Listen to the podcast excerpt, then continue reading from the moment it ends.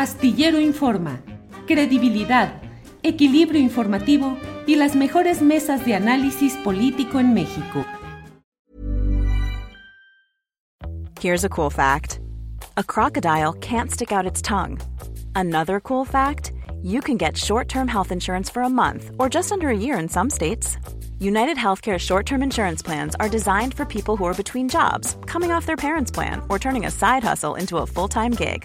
Underwritten by Golden Rule Insurance Company, they offer flexible, budget friendly coverage with access to a nationwide network of doctors and hospitals.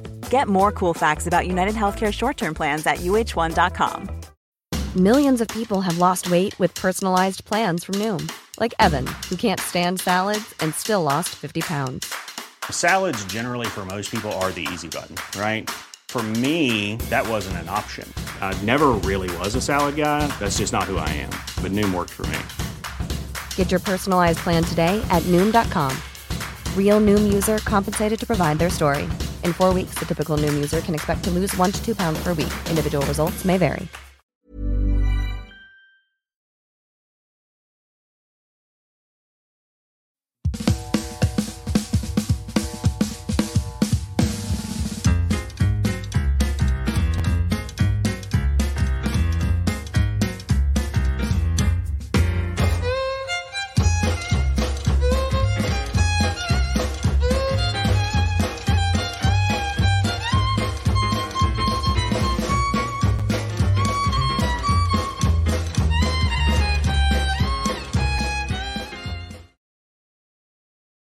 De la tarde en punto y tenemos ya aquí listo nuestro programa Astillero Informa. Recuerden que nuestro querido colega Julio Astillero está de vacaciones, regresa ya en unas semanitas más, pero mientras tanto, aquí con mucho gusto, mi compañero Temoris Greco y yo saludándolos. ¿Cómo estás, Temoris? Muy buenas tardes.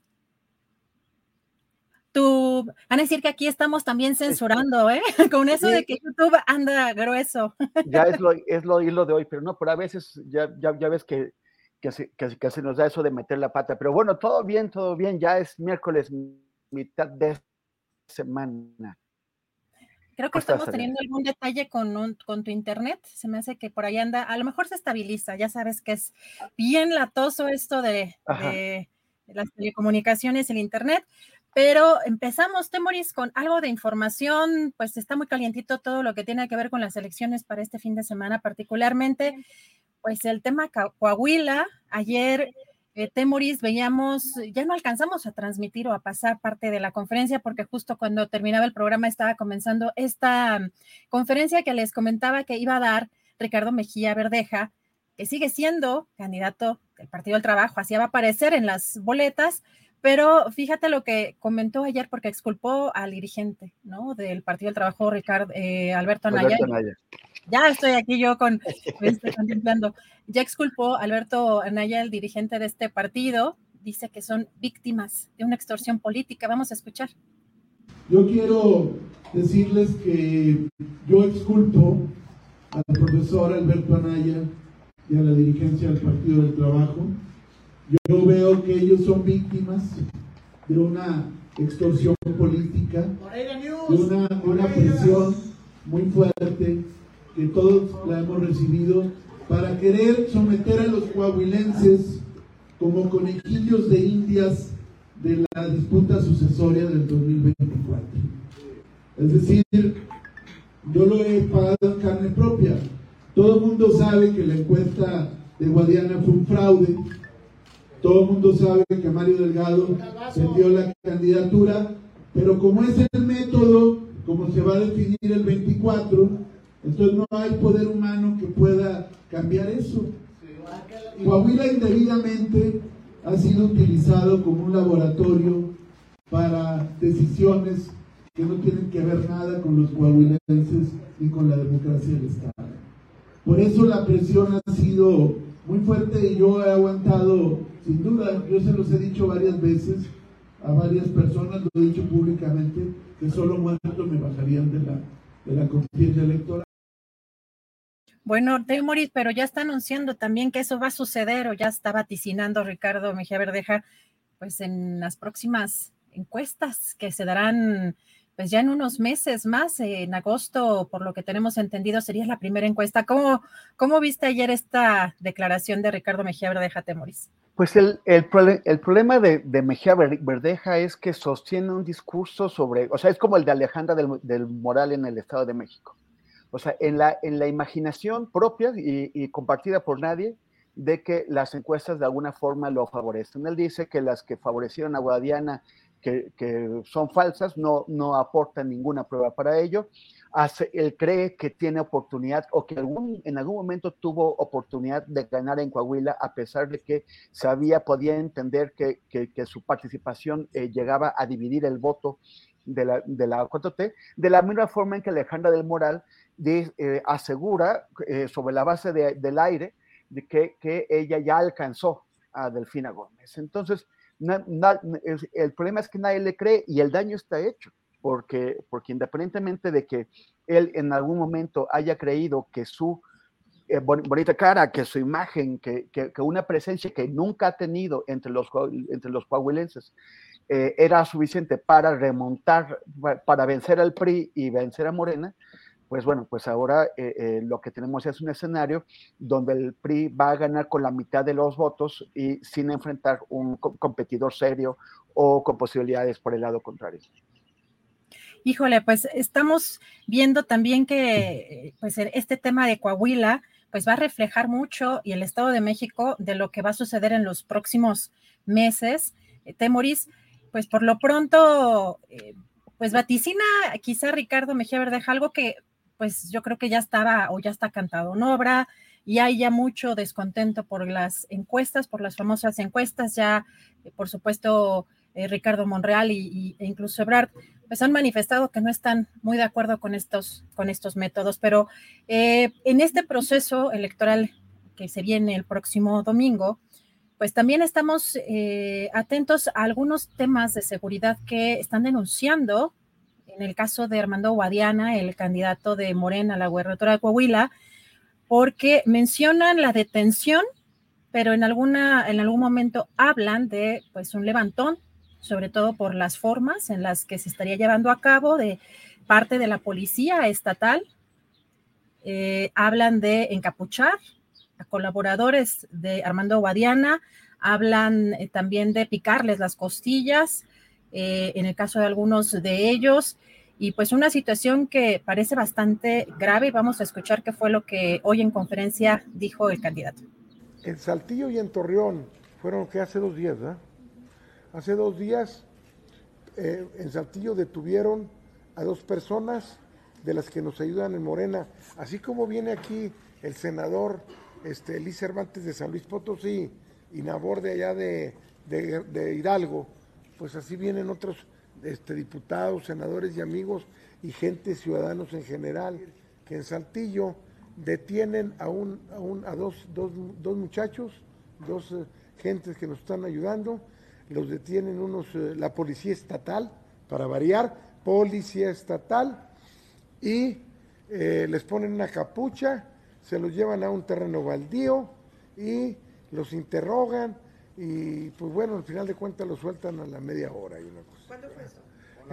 Eso, Ay, alguno, a uno de ellos, sí, este, amedrentándoles, picándoles las costillas, le dieron un golpe en el cuello a uno, afortunadamente no pasó a mayores, ¿y saben qué les dijeron? Que porque andaban en un carro con placas de Tamaulipas, ¿eh? y les dijeron aparte que no tenía nada que hacer en Coahuila de otros estados, que no tenía nada que hacer y que, este, que se fueran.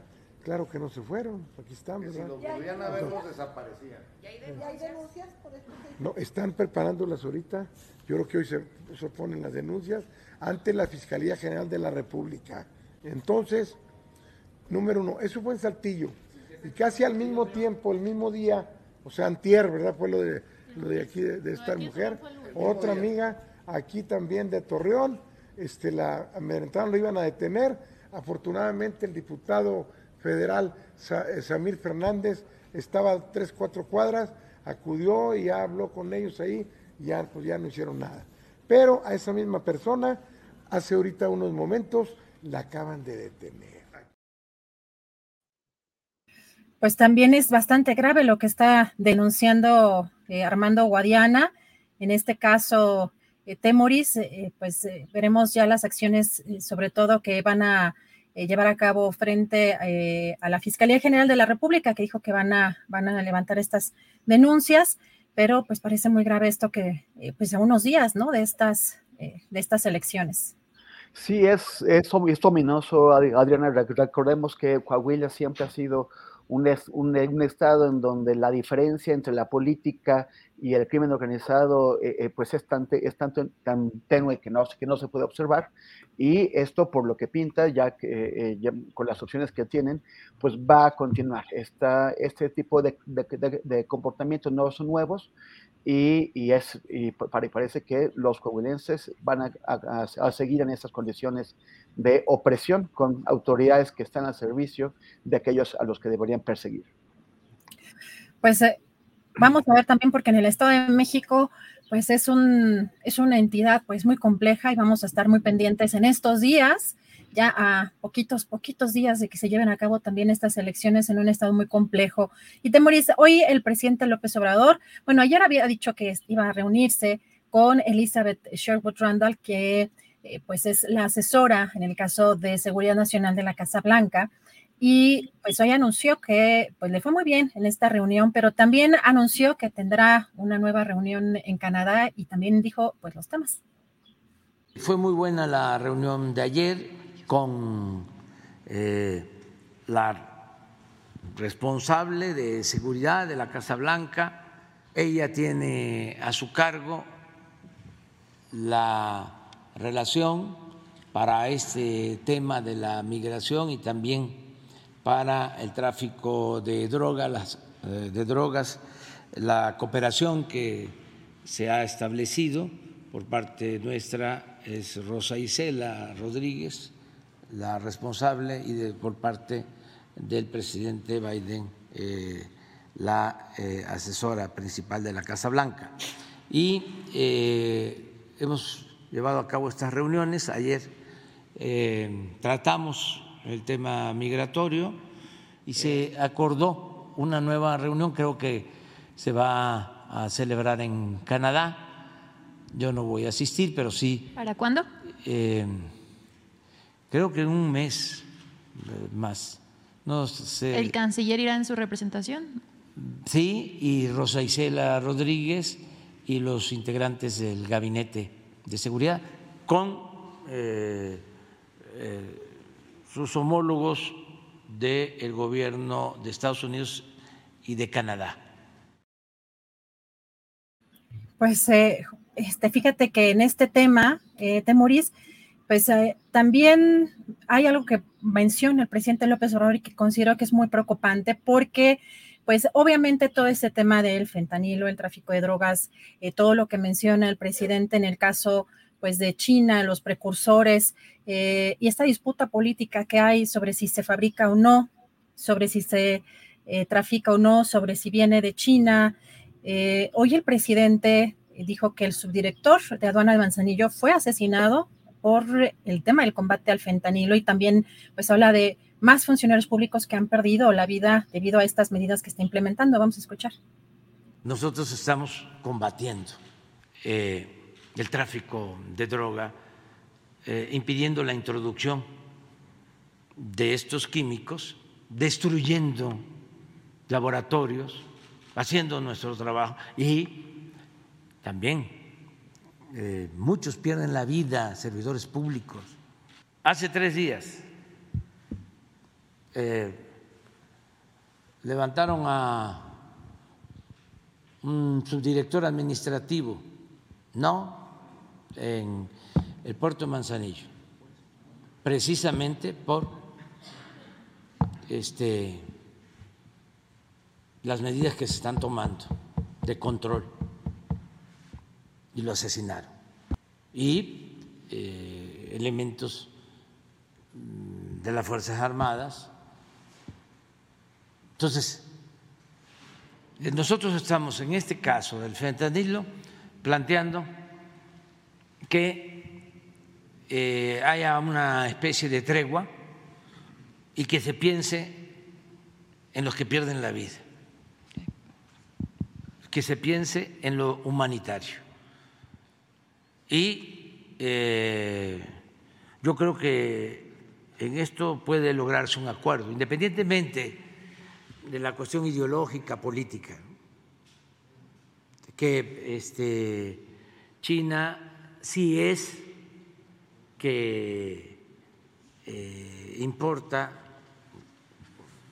en este caso este, exporta, eh, eh, sustancias químicas, precursores químicos, fentanilo. ellos sostienen que no, pero si es así, bueno, que ayuden, que cooperen y pues, eh, Temoris, esto lo vamos a platicar el día de mañana en la mesa de seguridad con más detalle, pero pues también comentar que eh, pues el vocero de la presidencia, Jesús Ramírez Cuevas, eh, puso en su cuenta de Twitter que sin justificación aparente, YouTube suspendió la cuenta de Cepropie, que transmite de manera oficial las conferencias mañaneras. También demandan a esta plataforma que respeten las cuentas oficiales para transmitir las conferencias del presidente López Obrador, en el caso del eh, gobierno MX y CEPROPIE. En entrevista, eh, después de esta conferencia mañanera, algunos eh, reporteros recogieron las declaraciones de Ramírez Cuevas y pues él señala, se nos han reclamado y ya hemos llegado a negociaciones cuando se utiliza una canción sobre la cual hay derecho. Se dialoga y lo entendemos aparte de las imágenes, pero es una estrategia de intentar bajarlas del máximo número de plataformas posible, una estrategia de censura por el impacto que tiene la mañanera. Y sin duda, bueno, la mañanera pues es vista por muchísimas eh, personas, eh, pues no, hay personas que hemos eh, visto que se forman principalmente a través de esta conferencia mañanera, incluso no solamente aquí en el país de Mori, sino en otras partes del mundo. Sí, e, es muy, el tema es que parece que todos estamos indefensos ante las plataformas, ¿no? En, YouTube, Facebook, todas. Eh, por ejemplo, en este canal hemos, hemos tenido muchos problemas porque, eh, porque nos han suspendido, porque nos han eh, o suspendido la monetización, por denuncias de propiedad o, denuncias sobre el lenguaje que, eh, en, las que uno queda indefenso. ¿Cómo, cómo discutes ante YouTube que si, si, te parece que está bien o no te dan las, las oportunidades?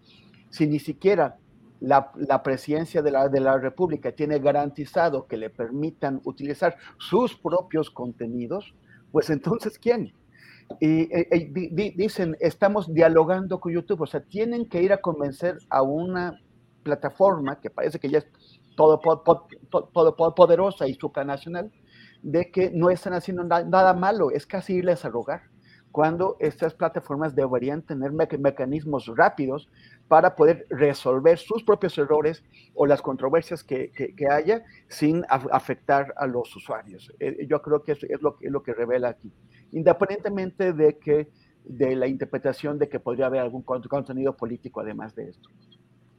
Híjole, es que el tema de las redes sociales es sumamente complejo porque son, pueden parecer agendas distantes, las de estas empresas que mencionas supranacionales y las propias agendas de los países locales, porque estos, estas empresas pues controlan la información, el flujo de la información, pero no solo eso, Temoris, no solamente eh, eh, controlan el flujo de información, sino también nuestras propias reacciones, ¿no? O sea, estos algoritmos, que además hay un estudio, fíjate que estaba yo leyendo hace ratito un estudio que realizó la Universidad de Cornell y la Universidad de, California en Berkeley, y pues parte de las conclusiones son que estos cambios impulsados por el ahora dueño de Twitter, Elon Musk, fomentan la ira y la hostilidad. Imagínate si ya estábamos inmersos en un ambiente hostil, eh, no sé, tú y yo cada vez quiero pasar menos tiempo en las redes sociales, porque la idea de la idea justamente de las redes sociales es que pases más tiempo para que consumas pues todo lo que venden, pero no nada más venden productos, venden ideas, venden ideología y el fomentar esta ira este, como este descargue de mucha gente y que además a través de cuentas anónimas es otro fenómeno que a mí me parece muy interesante, ¿no? En las redes sociales, como no lo haces en persona, no lo harías en persona, pero a través de una cuenta anónima, pues ahora sí que como dicen, te descoces, ¿no? Le dices hasta de lo que se va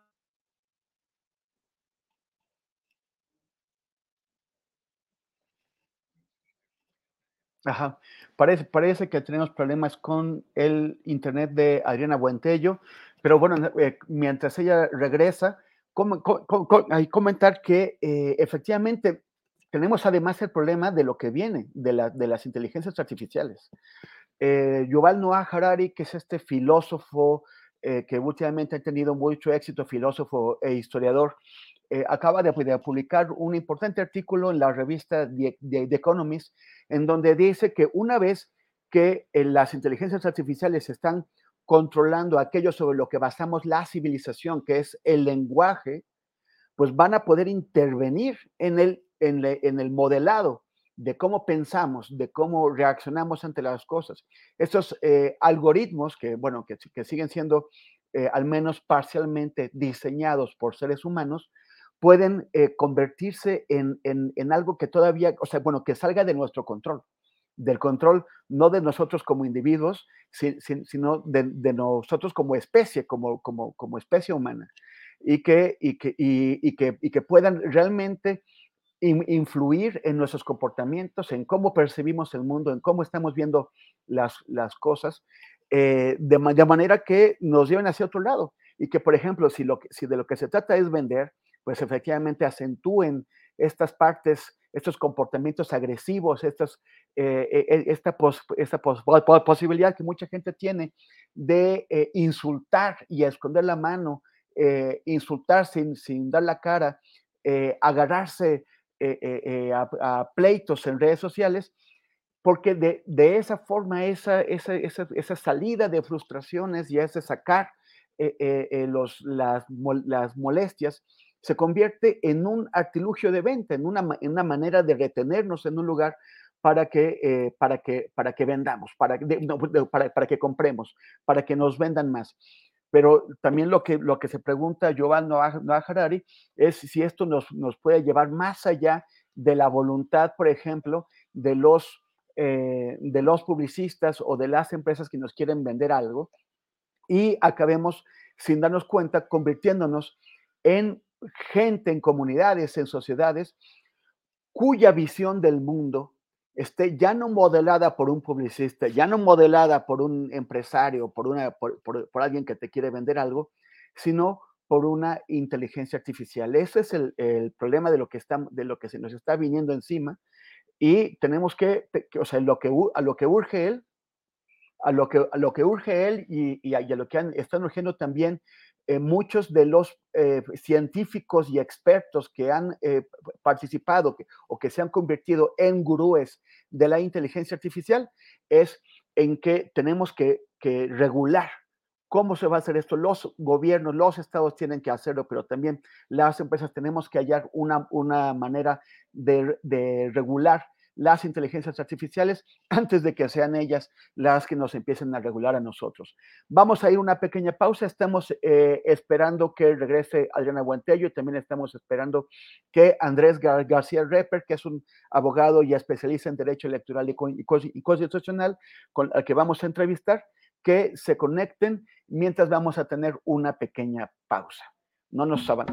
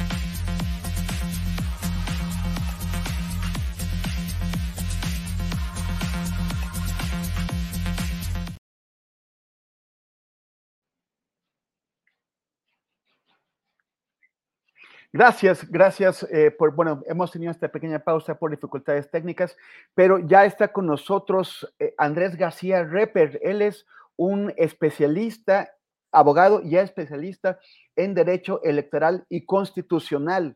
Y nos va a hablar de lo que está pasando en este momento en la Cámara de, Diputados, que es el inicio de los conversatorios sobre estas, esta idea, esta iniciativa de reforma al Poder Judicial y la elección de, los, de los ministros de la Suprema Corte. Gracias, Andrés García Reper, por acompañarnos en Astillero Informa. Hola, querido Temoris, ¿cómo estás? Nos conocemos ya de hace algunos ayeres, soy muy amigo de Ulises Escamilla, pero ya no nos hemos visto desde hace un rato. Este, un saludo al querido Ulises. Sí, claro que sí. Eh, pues mira, a raíz de la discusión nacional respecto de cómo se ha venido comportando la Suprema Corte de Justicia en algunos asuntos de trascendencia eh, general, sobre todo en las iniciativas de reformas que ha promovido la 4T, el comportamiento errático de la ministra presidenta, tanto en las llamadas que hizo hacia la presidencia cuando quería como ponerse de acuerdo con ellos cómo iban a ir dosificando una sentencia como los chats que ella misma admitió que había emitido y en general los comentarios que se han venido dando respecto de la corte no se toca, no molesten a los ministros, este, la constitución, vamos a defenderla. Y digamos que una, una polarización que no tiene claros los conceptos sobre qué es lo que se está criticando y qué es lo que la izquierda la 4T y muchísimos abogados como tu servidor hemos venido criticando en el comportamiento de los órganos que imparten justicia. Y es que eh, pues pareciera que los criterios cambian a modo y se van eh, modificando con base en quiénes son los justiciables, quién es el partido que lo promueve, o a qué régimen están eh, defendiendo o a qué régimen le van a revocar sus resoluciones. Y ayer que participé en el foro, eh, di un ejemplo al que llegaré en un momento. Entonces, toda esta discusión ha generado por parte del grupo parlamentario de Morena en la Cámara de Diputados eh, y su coordinador, que es el diputado Ignacio Mier, la iniciativa de iniciar unos conversatorios una especie de foro, pero no llamarle parlamento abierto porque ya le da demasiada formalidad. Aquí lo que se trataba era de conjuntar eh, y crear un espacio pues, de confianza, de respeto y de diálogo abierto y cercano entre actores y entre personas que conozcan del tema, entre, ¿por qué no?, ministros, magistrados, académicos, docentes, investigadores, abogados como tu servidor, legisladores y en general el, pueblo y la gente quiera participar. La invitación fue abierta y se diseñaron estos eh, conversatorios. El primero fue ayer, el segundo será el próximo martes y me parece que estarán siendo los días martes en la Cámara de Diputados. ¿De qué se trata? Los conversatorios se llaman conversatorios hacia una reforma al Poder Judicial. Y es que es eso, debemos todos iniciar una discusión respecto de si nos parece o no nos parece viable, pertinente, urgente, que ya empecemos a hablar de cómo reformar al Poder Judicial, porque pues todo va cambiando, hemos ido cambiando las estructuras electorales, van cambiando eh, algunas leyes, va cambiando la conciencia política de los mexicanos y ya no es como antes, ya la gente está exigiendo que los tribunales, digamos, dejen esta forma en la que venían comportándose antes, que antes al poder le autorizaban todo y le confirmaban todo. Y ahora al poder más democráticamente electo de la historia, le han ido revocando muchas de sus decisiones. Y yo no, no quiero que, que la Corte se convierta en un validador en automático de decisiones que a lo mejor ante ellos pues, podrán parecer populistas o violatorias de la Constitución. No, me parece que es importante que sí se respeten los principios, que se protejan los derechos humanos, pero sí llama a sospecha que antes eh, todo lo confirmaban y, justificaban cualquier violación que se cometiera. Y hoy en día, a la menor este, falta de una coma, en la ley, por, por, exagerar un poco, eh, deciden suspender, eh, revocar, eh, declarar inconstitucionales leyes. Entonces, y que además no se les pueda criticar, me parece que es gravísimo. hemos visto cómo colegios de abogados, que bueno, son abogados, este, digamos, muy corporativos, ¿no? Como los de la barra mexicana y, este, y algunos otros colegios de abogados que dicen, no, a los señores ministros se les respeta. Por supuesto, todos los miembros del Poder Judicial, pues que trabajan ahí, ¿no? Que dicen, este, somos el Poder Judicial, somos la última defensa. No es cierto, la última defensa es el pueblo. Y muchas veces ellos le han fallado al pueblo. De tal manera que empezamos primero con una sugerencia por parte de la 4T, acompañada de las críticas del presidente, de vamos a hablar, vamos discutiendo qué hay que hacer, qué hay que cambiar del Poder Judicial. Y de repente, hacia la semana pasada, se polemizó, se polarizó y, empezaron a, sacar el hashtag la Corte no se toca, defendamos la Constitución. Y yo lo que les decía es, a ver, si somos constitucionalistas, si defendemos la Constitución, no se defiende nada más lo que existe en ella, sino también los mecanismos que ella establece para su propia reforma.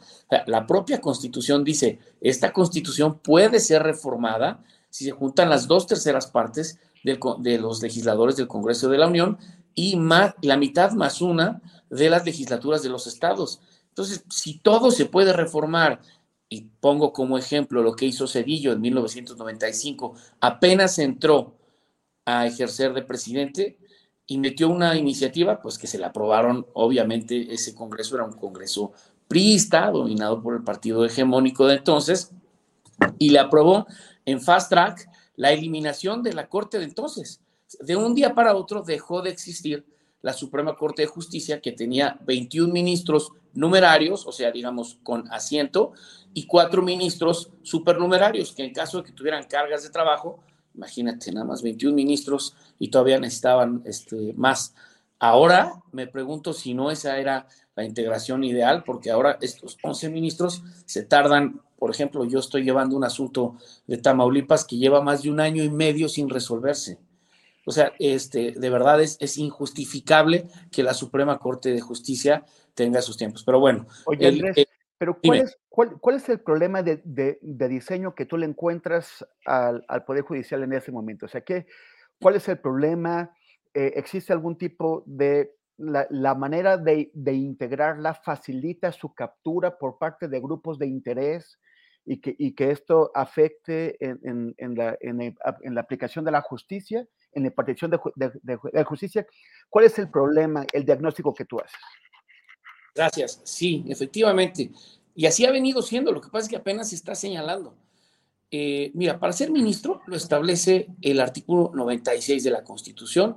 Dice, para la designación de los ministros, el presidente de la República propondrá al Senado una terna por cada vacancia de ministro. No dice habrá una convocatoria pública, no dice este, se hará una consulta, no, el presidente directamente. Entonces, ¿qué necesitas para ser candidato a ministro? Que te proponga el presidente. ¿Quiénes pueden ser propuestos a ministro? Quienes tengan cercanía con el presidente. Ya eso de entrada es violatorio del artículo 23 de la Convención Interamericana de Derechos Humanos, que le da derechos políticos a todas las personas de acceder a los cargos públicos de sus países de acuerdo con las reglas y en condiciones de igualdad para que todo el mundo tenga derecho en una democracia a participar. Después, ya llegan las ternas al Senado y el Senado los entrevista. Ese es todo el examen. Los llama a entrevista y a ver, ¿y usted por qué quiere ser ministro? ¿No? Le hacen preguntas, a veces esas preguntas ya están diseñadas, ¿no? se envía la tarjeta, a ver, pregúntale esto porque usted te va a contestar aquello. Entonces, ok, y ya hay acuerdos entre las bancadas de los partidos políticos y dicen, pues vamos a apoyar a tal. A lo mejor la línea les llega desde la presidencia, a lo mejor no, pero bueno, ese es el diseño actual desde hace, desde hace 35 años, desde, hace, desde 1997, ese es el diseño y así se han venido eligiendo a los ministros. Pero además hay otra cosa. Esa reforma de 1995 dijo que se iba a crear algo que se llamaba el Consejo de la Judicatura, que es una especie como de Contraloría y Dirección de Recursos Humanos al mismo tiempo del Poder Judicial. Es la que se encarga de hacer exámenes de admisión, de promoción, les revisa los números a los juzgados, a ver cuántos, cuántos juicios han resuelto, cuántos te los han revocado, cuántos tienes de rezago, etcétera. ¿Y quién crees que es el titular de ese órgano? Ni más ni menos que quien presida la Corte. Entonces tenemos un vicio de diseño de origen. Esto es, el presidente o la presidenta de la Corte es también el presidente o la presidenta del Consejo de la Judicatura. Pues como que cuando el Consejo de la Judicatura iba a cuestionar a los ministros, jamás. El Consejo de la Judicatura se nombra con alguno, con el presidente, que es el presidente de la Corte, eh, magistrados del Poder Judicial que son designados para que estén ahí, representantes del Poder Legislativo y un representante del Poder Ejecutivo. Pero finalmente se hace lo que diga el presidente de la Corte. Y ayer mismo en el foro decían, vamos, que finalmente el presidente de la Corte es el que realiza las este, asignaciones de los magistrados y jueces, ¿no? Porque se hacen los concursos, pero pues finalmente lo decide el Pleno y pues ahí tiene peso el presidente de la Corte. Entonces tenemos a un Poder Judicial que es una especie de coto infranqueable para los ciudadanos y para la opinión pública, que es opaco, que se vigila a sí mismo, que no conocemos, no conocemos cuáles son esas reglas. Y bueno, te doy otro dato. Ya que el Senado escoge a quienes van a ser los ministros, estos ministros, cuando hay vacantes de magistrados electorales, son los que sacan la convocatoria. Por cierto, hoy se publicó, o ayer, una convocatoria en el Diario Oficial de la Federación para magistrados que vayan hacia salas regionales. Y entonces sí, los ministros dicen, tráete todo tu expediente, lo revisamos, nosotros hacemos, o sea, los ministros hacemos un examen de idoneidad, vamos eliminando los que creamos que no son idóneos y los llamamos a una entrevista y a los que nos llenen el ojo son los que le proponemos al Senado. Entonces hay una élite de juzgadores que propone a otros juzgadores para que el Senado los elija. Pues sigue siendo lo mismo. Por lo tanto, decir o utilizar una falacia que diga que la discusión de si votamos o no votamos a los ministros sería politizarlo, pues es una falacia, porque ya está hoy... muy politizado. Claro, está, es lo más politizado que hay. O sea, y es, y es la reproducción de grupos de, poder, ¿no? O sea, aquellos que, se, que controlan los espacios desde, desde antes se aseguran de, de, elegir a gente o de colocar a gente que va a seguir siendo parte de, de su grupo y que va a estar pero entonces, ¿cuál es la, la, la opción? O sea, el, el, la, elección eh, popular, ¿cómo, ¿cómo sería? ¿Van a hacer campañas? ¿Los, los partidos se van a meter? Eh, ¿cómo, ¿Cómo van a lograr interesar al pueblo? Bueno, no se ha definido ni siquiera una propuesta de cómo se haría eso. Cuando se dice elección popular de ministros, todos lo primero que pensamos es que pues los van a proponer los partidos, harán campañas, habrá gastos de campaña. No, eso sería un error. Te lo digo desde ahorita, yo como abogado y como constitucionalista, sería un gravísimo error, porque entonces tendríamos a personas que por su carisma podrían llegar a ser electos jueces, ministros o magistrados y, no y además estarían resolviendo pues para el, para el respetable público y no para la justicia. o por el dinero que les metan a sus campañas, ¿no? Por supuesto, por supuesto. Lo que ayer yo comentaba y proponía, porque sí hubo, o sea, en, el e, en este primer foro estaba Diego Valadez, estaba el gran constitucionalista Rafael Estrada Mitchell, estaba Jaime Cárdenas, estaba Amador Rodríguez Lozano, eh, o sea, son, son de los más prestigiados constitucionalistas de México. Pero de repente empezó a flotar en la mesa una idea de que fuera una especie de propuesta por gremio o por sector yo no estoy de acuerdo con eso. O sea, imagínate que las universidades propongan, los colegios de abogados propongan. Bueno, ¿y dónde dejan al pueblo? No, no, no. El pueblo tiene que participar activamente en esto, porque además, pues los, los organismos gremiales pues también tienen sus grillas y responden a intereses. imagínate a quién propondría la barra mexicana Colegio de Abogados, pues a los de la Libre de Derecho y a los que son sus más reputados miembros, ¿no? O sea, Gustavo de Hoyos, por ejemplo, es abogado, podría decir yo quiero ser ministro de la Corte, ¿no? Que me proponga la Coparmex, que es el gremio de los empresarios. O imagínate si se lo dejáramos a las universidades, pues ahí tienes al CIDE, a la Ibero, al ITAM, a la UNAM, que ahora parece que está alineándose eh, del lado del conservadurismo. Y entonces, si tú eres, bueno, tú eres egresado de la UAM, yo soy egresado de la UAM, imagínate que, que quisiéramos proponernos y que a las autoridades de la UAM, al Consejo, al Colegio Académico, no le pareciéramos pues, muy alineados, que fuéramos muy grillos o muy, muy revoltosos, pues nosotros no los vamos a proponer. No, yo creo que eso sería eh, atentar contra el, contra el principio democrático. Yo soy de la opinión, y esto en su momento lo, lo transformaré en un documento que se los presentaré a ellos eh, y quien quiera eh, firmarlo, pues es bienvenido. Decir, que sea una convocatoria pública abierta con los requisitos de, de la que establece la Constitución. Y todas las personas que crean que son dignas de tomarse en cuenta, que se inscriban. Y entonces sí, formamos un comité ahora sí, yo, yo sí diría un gran colegio dictaminador y ahí sí invitas, pero en igualdad de circunstancias, a gremios de abogados, a universidades, a legisladores, si quieres también a representantes de, partidos, no pasa nada, pues estamos decidiendo sobre la corte, todos deberíamos participar, este, la academia, la investigación, etcétera. Y todos ellos revisan los expedientes, ¿cómo? Revisa tu currículum, checan que no hayas falsificado tu tesis, que... Eso es importante. ¿En qué asuntos has participado como juez? ¿Cómo has argumentado tus sentencias?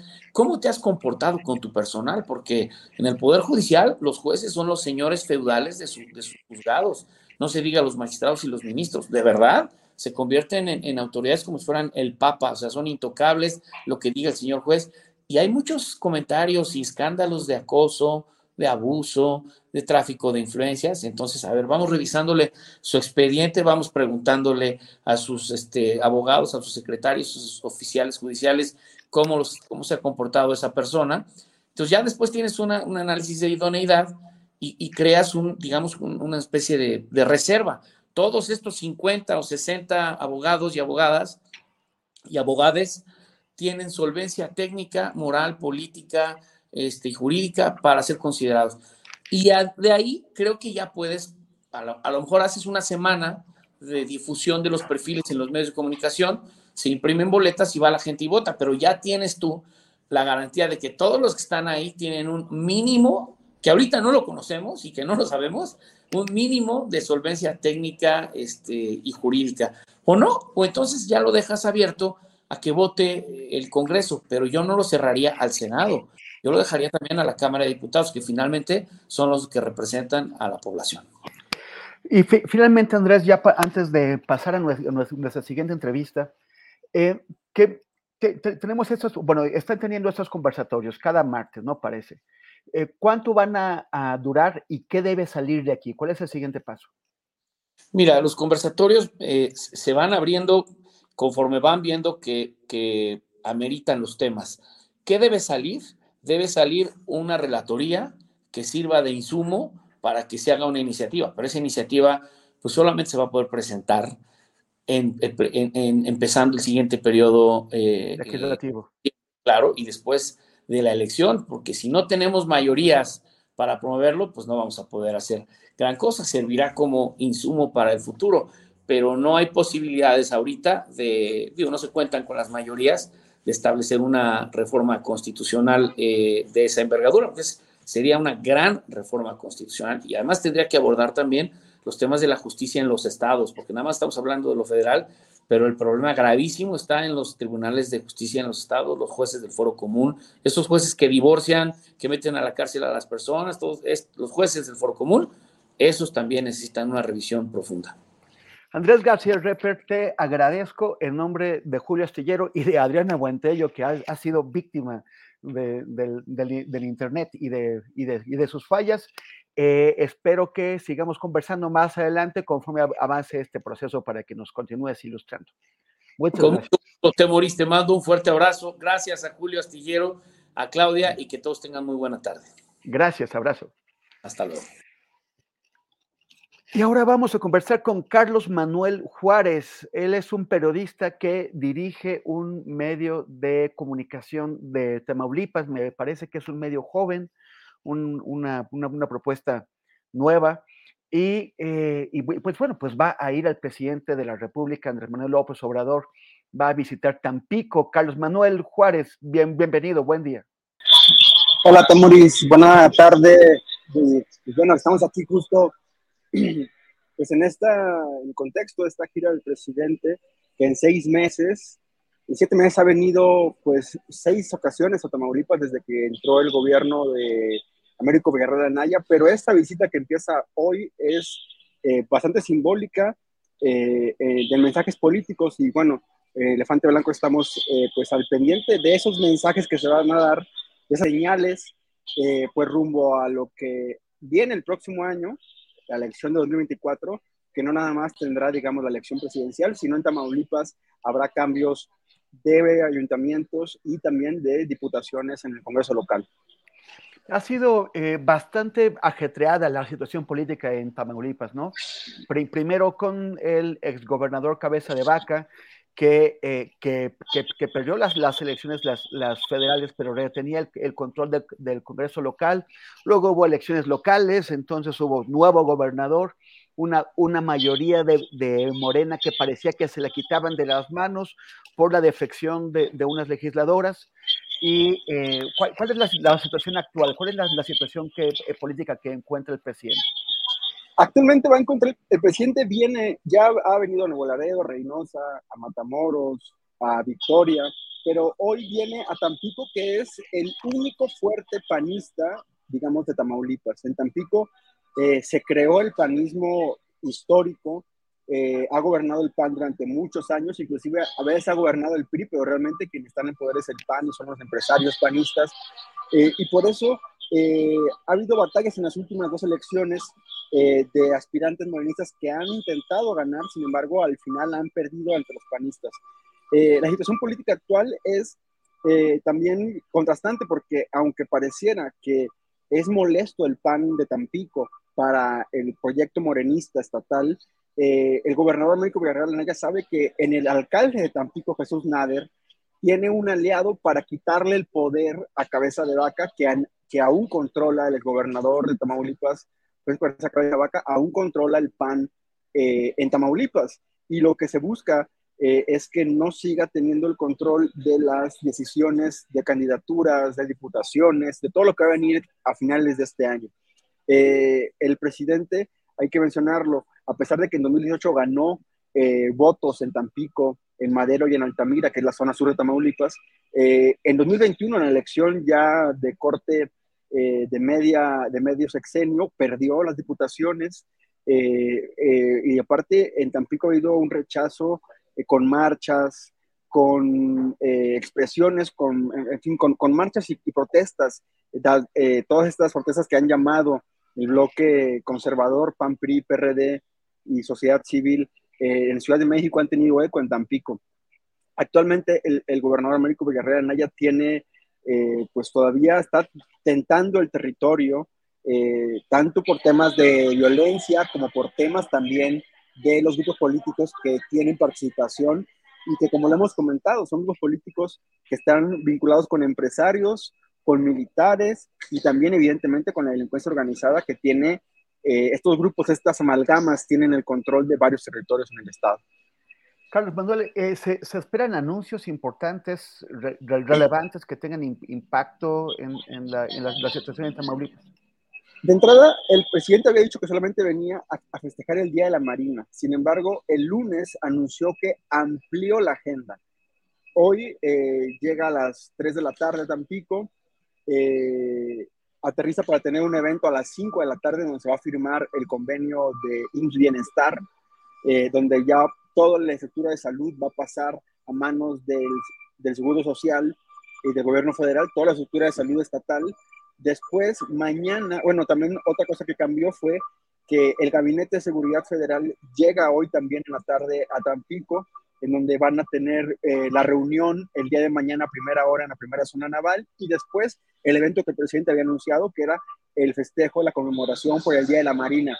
Pero después el presidente agregó un evento más que es en Altamira. Altamira es uno, uno, de los municipios eh, con más crecimiento poblacional eh, y con una fuerte, eh, un fuerte desarrollo portuario. Hay un puerto de altura eh, que compite con, el, digamos, con, con, es el único, que compite con Veracruz, pero también compite con otros puertos del Pacífico. Entonces, el presidente va a hacer presencia en Altamira también, en un evento abierto, que también es algo que ahora, nos, ahora distingue esta gira, que son eventos abiertos para la, para la población, y va, también va a anunciar el tema del Bienestar para Altamira en los hospitales de Altamira. Eh, eso tiene un mensaje, digamos, político fuerte porque es una población eh, bastante amplia, la de Altamira, en crecimiento, con un eh, todavía arraigo muy fuerte, y allí en Altamira gobierna Morena, al igual que en Ciudad Madero. Sin embargo, en Ciudad Madero, el alcalde Adriano Ceguera se mostró en los últimos eh, años más a favor de Cabeza de Vaca que del mismo eh, proyecto de Américo Villarreal y de López Obrador. Entonces, el presidente decide ir a Altamira a darle el apoyo o a mostrar el apoyo al gobierno morenista de Altamira, donde estaba eh, gobernando Armando Martínez Manríquez, alguien que fue expriista y ahora ya es morenista.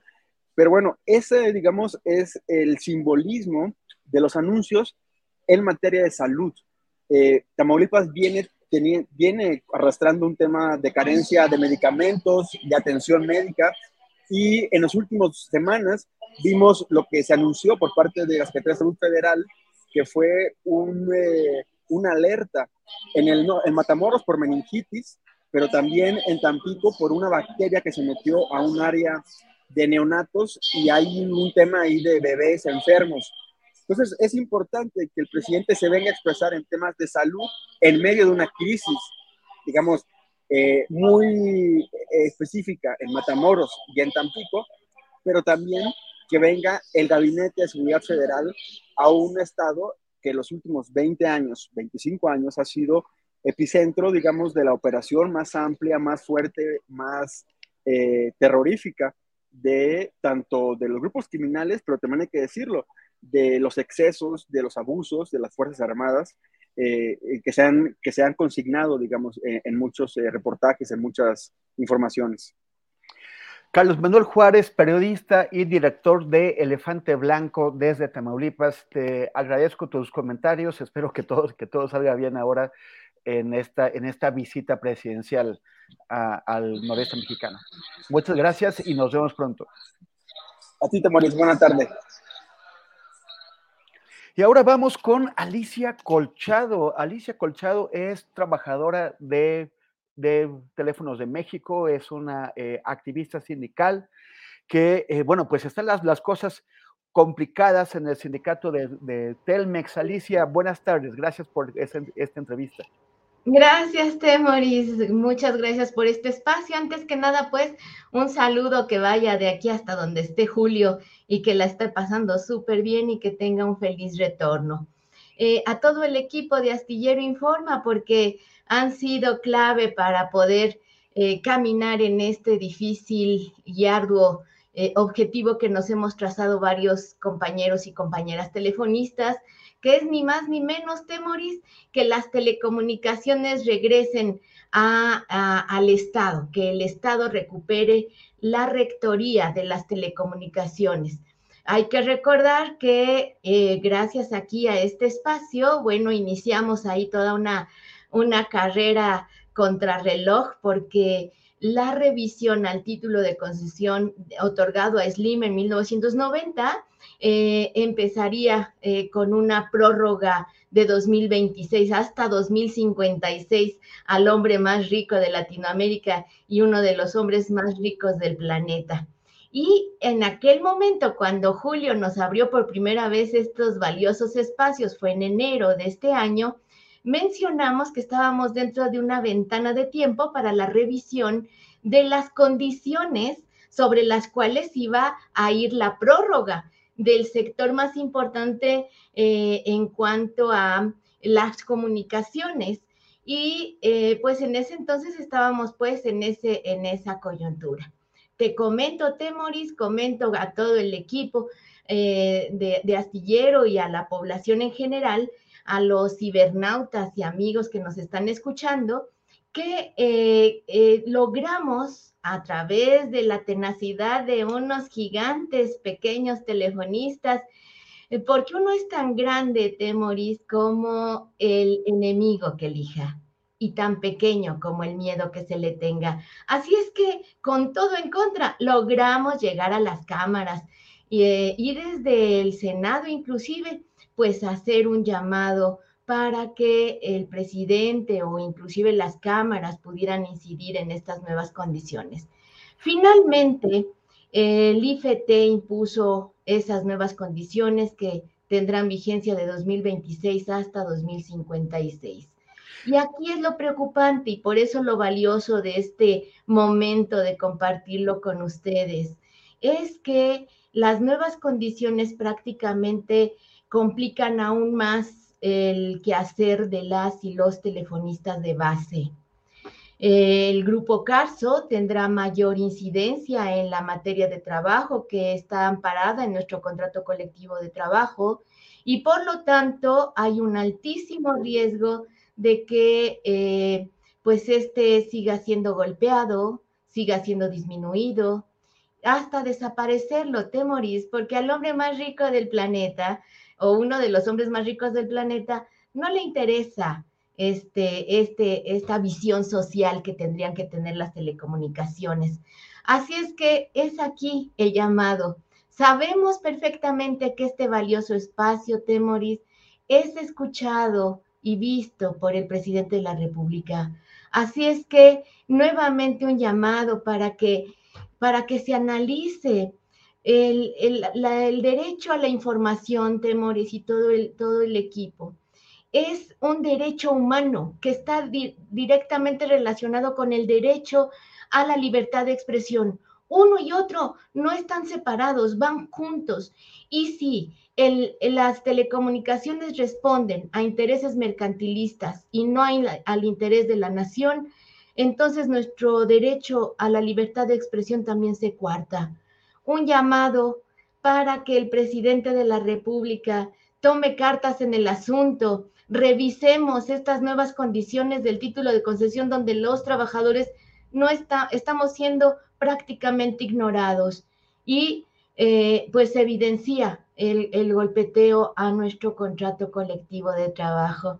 Eso es lo que quería compartir con ustedes, Temoris. Alicia, eh, ¿cuál es la, situación sindical en Telmex? ¿Hay un sindicato mayoritario? ¿Ustedes están en una posición de disidencia? Eh, eh, supongo que Francisco Hernández Juárez pues está bastante, es, pues es muy favorable como ha sido siempre a los intereses de Carlos Slim.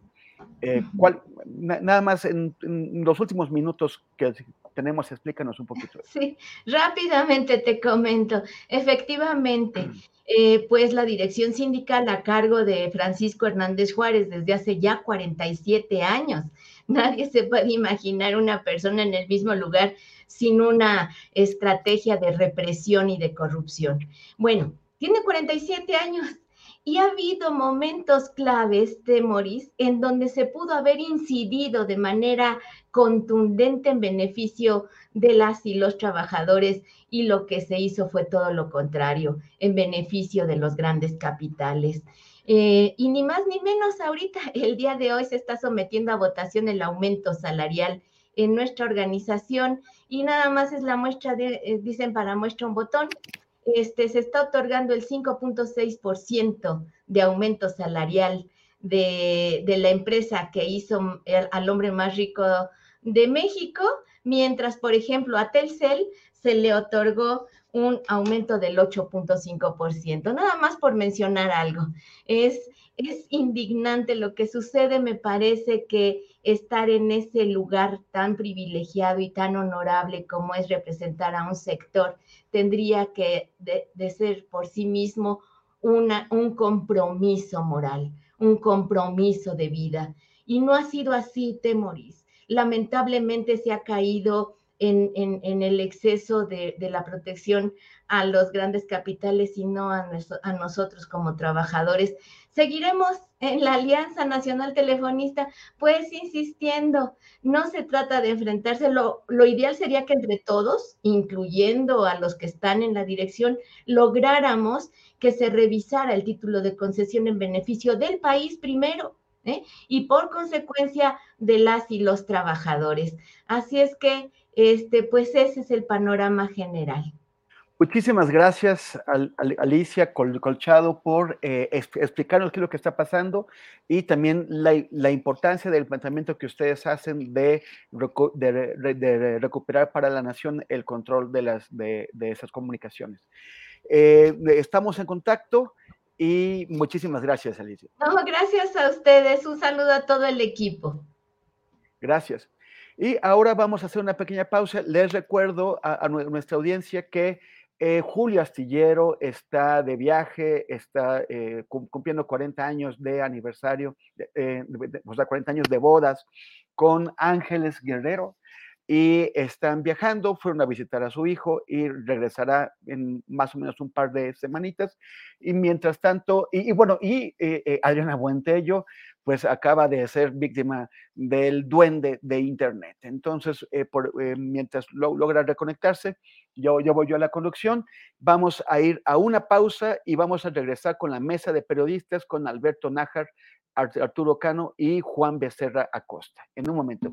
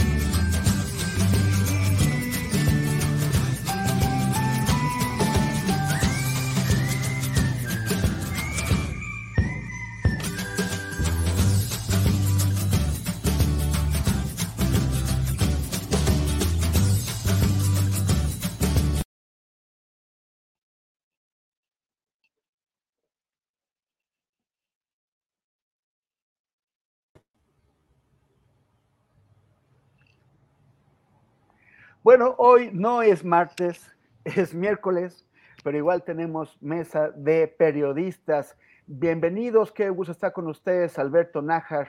Buenas tardes. Hola, Temoris, ¿cómo estás? Buenas tardes, buenas tardes, Juan, Arturo y Adriana, si nos está viendo con todo el duentecito. Gracias. Y Arturo Cano, buenas tardes también. Muy buenas tardes, Temoris, Alberto, Juan. Saludos a todos, a todas las personas que nos acompañan y ojalá pronto se puedan reconectar por ahí, Adrián. Y Juan, Juan Becerra Costa, buen, buen día, ¿Qué, tal? ¿Qué pasó, Temoris? Qué gusto saludarte, igual a ti, Alberto, Arturo, a quienes nos acompañan esta tarde. Le mando un abrazo a Adriana y pues ya listo para darle a esta información preelectoral en dos estados de la República. Gracias, gracias. Pues vamos a darle fuego a, a esta mesa. Alberto Nájar dice eh, Mejía Verdeja, el candidato que el PT acaba de, desconocer, pero que, pero que se sostiene como, como candidato y que va a aparecer el domingo en, las, en las boletas, dice que, em, pues que, lo que pasó es que Alberto Anaya, el, dirigente del PT, fue extorsionado, como que de alguna forma lo, lo libera de responsabilidad y dice que Mario Delgado eh, fue el que lo presionó, lo obligó a abandonar a Mejía Verdeja. ¿A, a ti qué te parece? A lot can happen in three years, like a chatbot may be your new best friend. But what won't change? Needing health insurance. United Healthcare Tri Term Medical Plans, underwritten by Golden Rule Insurance Company, offer flexible, budget friendly coverage that lasts nearly three years in some states. Learn more at uh1.com. Millions of people have lost weight with personalized plans from Noom like Evan, who can't stand salads and still lost 50 pounds. Salads, generally, for most people, are the easy button, right? For me, that wasn't an option. I never really was a salad guy. That's just not who I am. But Noom worked for me. Get your personalized plan today at noom.com. Real noom user compensated to provide their story. In four weeks, the typical noom user can expect to lose one to two pounds per week. Individual results may vary. Híjoles, pues me parece un poco naif esta, esta declaración, porque como si no conociera a Alberto Anaya y al Partido del Trabajo, no se necesitaba mucho como para que finalmente lo hubieran dejado ahí en el barco. Eh, de hecho, se tardaron, ya había pasado un rato, era clarísima la negociación que sostenía la dirigencia del Partido del Trabajo para encarecer su, su amor y finalmente pues, yo estoy convencido de que básicamente el mensaje llegó desde Palacio Nacional o algún lugar cercano para decirle, pues recordarle a Alberto Anaya, pues que sin Morena, como, como no lo fue anteriormente con el PRD y con otros partidos con los que se ha aliado, pues el Partido del Trabajo básicamente no tiene mucho futuro como una organización política nacional. Ya lo han rescatado algunas veces al Partido del Trabajo. De hecho, eh, según recuerdo, este tema que hubo con la, la, reforma electoral tuvo algunas, algunos avatares porque se estableció la cláusula esta de vida eterna que pretendía beneficiar, entre otros, al Partido del Trabajo. Entonces, pues es un poco inocente de decir que que extorsionaron a Alberto Anaya. Yo más bien creo que el tema fue muy sencillo, básicamente se, se llegó al acuerdo final, para no decir que le llegaron al, al precio y pues ya, era, era eh, entendible que lo fueran a, a sacrificar. La, la consecuencia eh, política en Coahuila pues no cambia para nada el escenario, eh, Morena y sus nuevos aliados, pues es, es, muy complicado que remonten esta ventaja que tiene el PRI y el gobernador Riquelme, porque son dupla, eh, y, y, pues no, ahí, ahí en Coahuila es muy probable que pierda, que pierda Morena, van a tener una presencia importante, la, pelea puede ser por, entiendo que el Congreso, si mal no mal recuerdo, también se renueva, y algunas alcaldías, pero, pero pues hasta allí, y se cumple con este pronóstico que habíamos comentado hace algunos meses en este mismo espacio, Temoris, de que en realidad la postulación de eh, Armando Guadiana pues era una especie como de acuerdo para que el PRI mantuviera Coahuila como bastión a cambio de que eh, le bajara el perfil en el Estado de México, pues, se, va, se va a cumplir. Así es que, pues no, no, no veo yo que haya muchos, muchos cambios, no va a haber mayor diferencia. Eh, pues ojalá que eh, Ricardo Mejía pues deje de decir estas cosas, porque, porque la verdad que no, no queda bien, o sea, se ve por lo menos inocente, para ponerle de alguna manera, pues como si no conociera a Beto Anaya, hombre. Creo que Arturo lo conoce mejor que yo, eh, de aquellos tiempos en que andaba, eh, bueno, creo, creo que Beto Anaya nunca anduvo de guaraches como Raúl Salinas de Gortari, que era como su, su eh, mecenas más importante. No hay que olvidar que, que, el PT nació de la mano de los Salinas de Gortari y pues así ha sido toda su existencia. Así es que, pues nada, yo, yo no veo mayor complicación más allá de una, un episodio bastante divertido, por cierto. Está más divertido el, el hijo de, de Baristo Pérez, el, este Lenin. Pérez, por cierto. Es el, el, magoísmo salinista, ¿no? Arturo, tú también te acuerdas sin duda de lo que pasó en 2015, cuando tanto el Instituto Federal Electoral como el, Tribunal decretaron que el PT no había alcanzado el 3% mínimo de la votación y por lo tanto perdería el registro, pero como hubo una repetición de elección que les vino pues ya como bajada, como milagro celeste en, en Aguascalientes, el PRD y el, y, MC retiraron a sus candidatos en el distrito donde, donde se repitieron las elecciones para que todos esos votos pudieran irse al PT. Y, logró funcionar de, manera que el PT apenas logró pasar de panzazo, gracias a estos votos extra, se multiplicó como cuatro veces sus, sus votos para, para lograr pasar el límite del, del, del 3%. ¿De qué tiene? De, para, qué, ¿Para qué sirve tener el PT? Porque, porque, además esto lo hicieron el PRD y Movimiento Ciudadano. Pero finalmente el PT acabó aprovechando la ola de, de, Andrés Manuel López Obrador y montándose en ella con Morena, o sea, les dio la, la espalda a los partidos que lo ayudaron. Y ahora, pues de vez en cuando hace estas alianzas, ¿no? Se, se, se alió eh, eh, con, el, con el verde en, en, San Luis Potosí en el 21 para, y, derrotar, de, y, derrotaron a la candidata de, de, Morena. Ahora este, postula Mejía Verdeja. ¿Para qué sirve tener a partidos como el PT o como el Verde? en primer lugar, le sirve a los partidos grandotes, Temoris.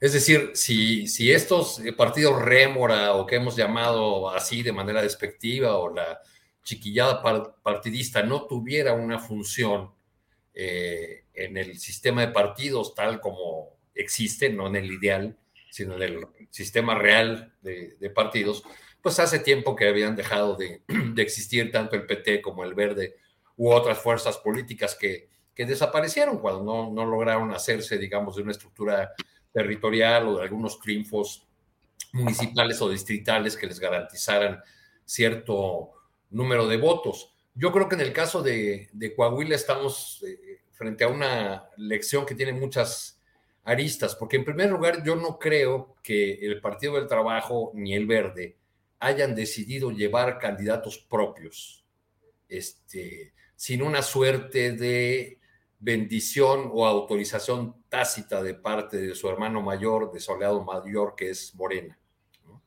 Eh, eh, Armando Guadiana fue quien ganó la, encuesta, Mejía Verdeja se, se, inconformó pese a que había aceptado, incluso firmado los términos de la, de la encuesta. Ya en campaña ha dicho una y otra vez que, que la encuesta estuvo mal, mal hecha y la, ha puesto en duda su, su validez e incluso ha acusado al dirigente de Morena, Mario Delgado, de haber vendido la, la candidatura.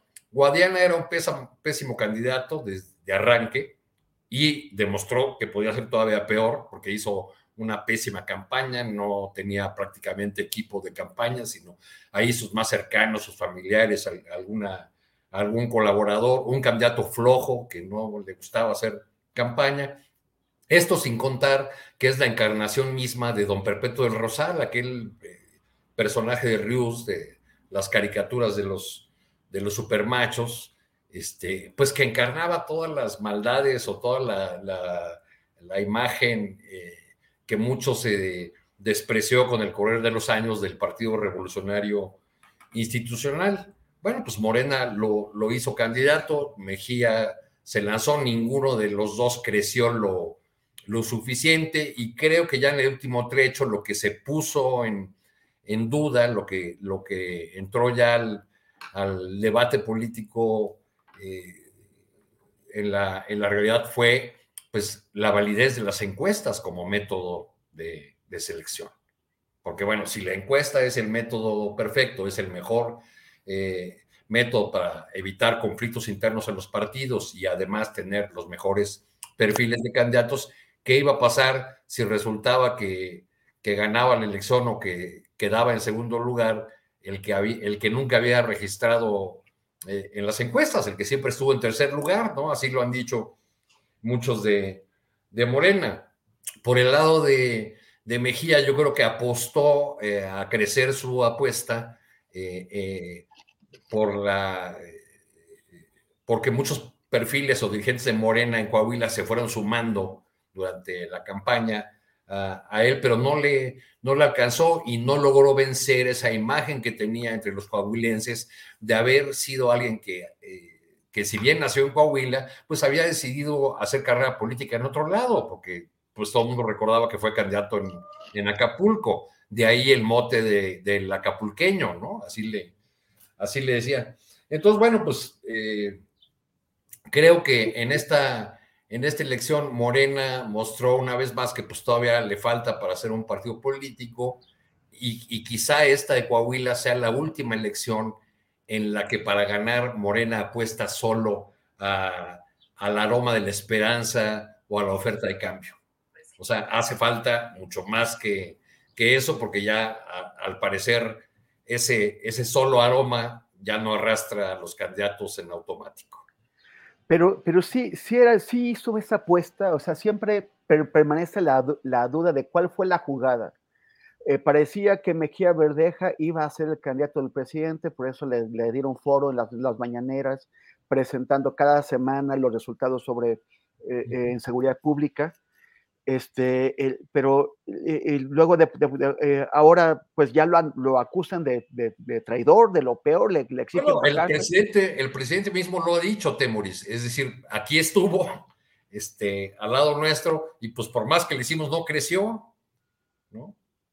Algo, así como el síndrome Mario Delgado, ¿no? Eh, recuerden ustedes cuando quisieron hacer candidato a la jefatura de gobierno a Mario Delgado, y por más inversión política y económica que, que hizo Marcelo Ebrard, pues Mario Delgado nomás nunca pintó en las encuestas, nunca, nunca pudo consolidarse como aspirante, y eso derivó en la candidatura de Miguel Ángel Mancera. Juan, Juan Becerra Costa, ¿tú crees que sí querían ganar Coahuila, la 4T?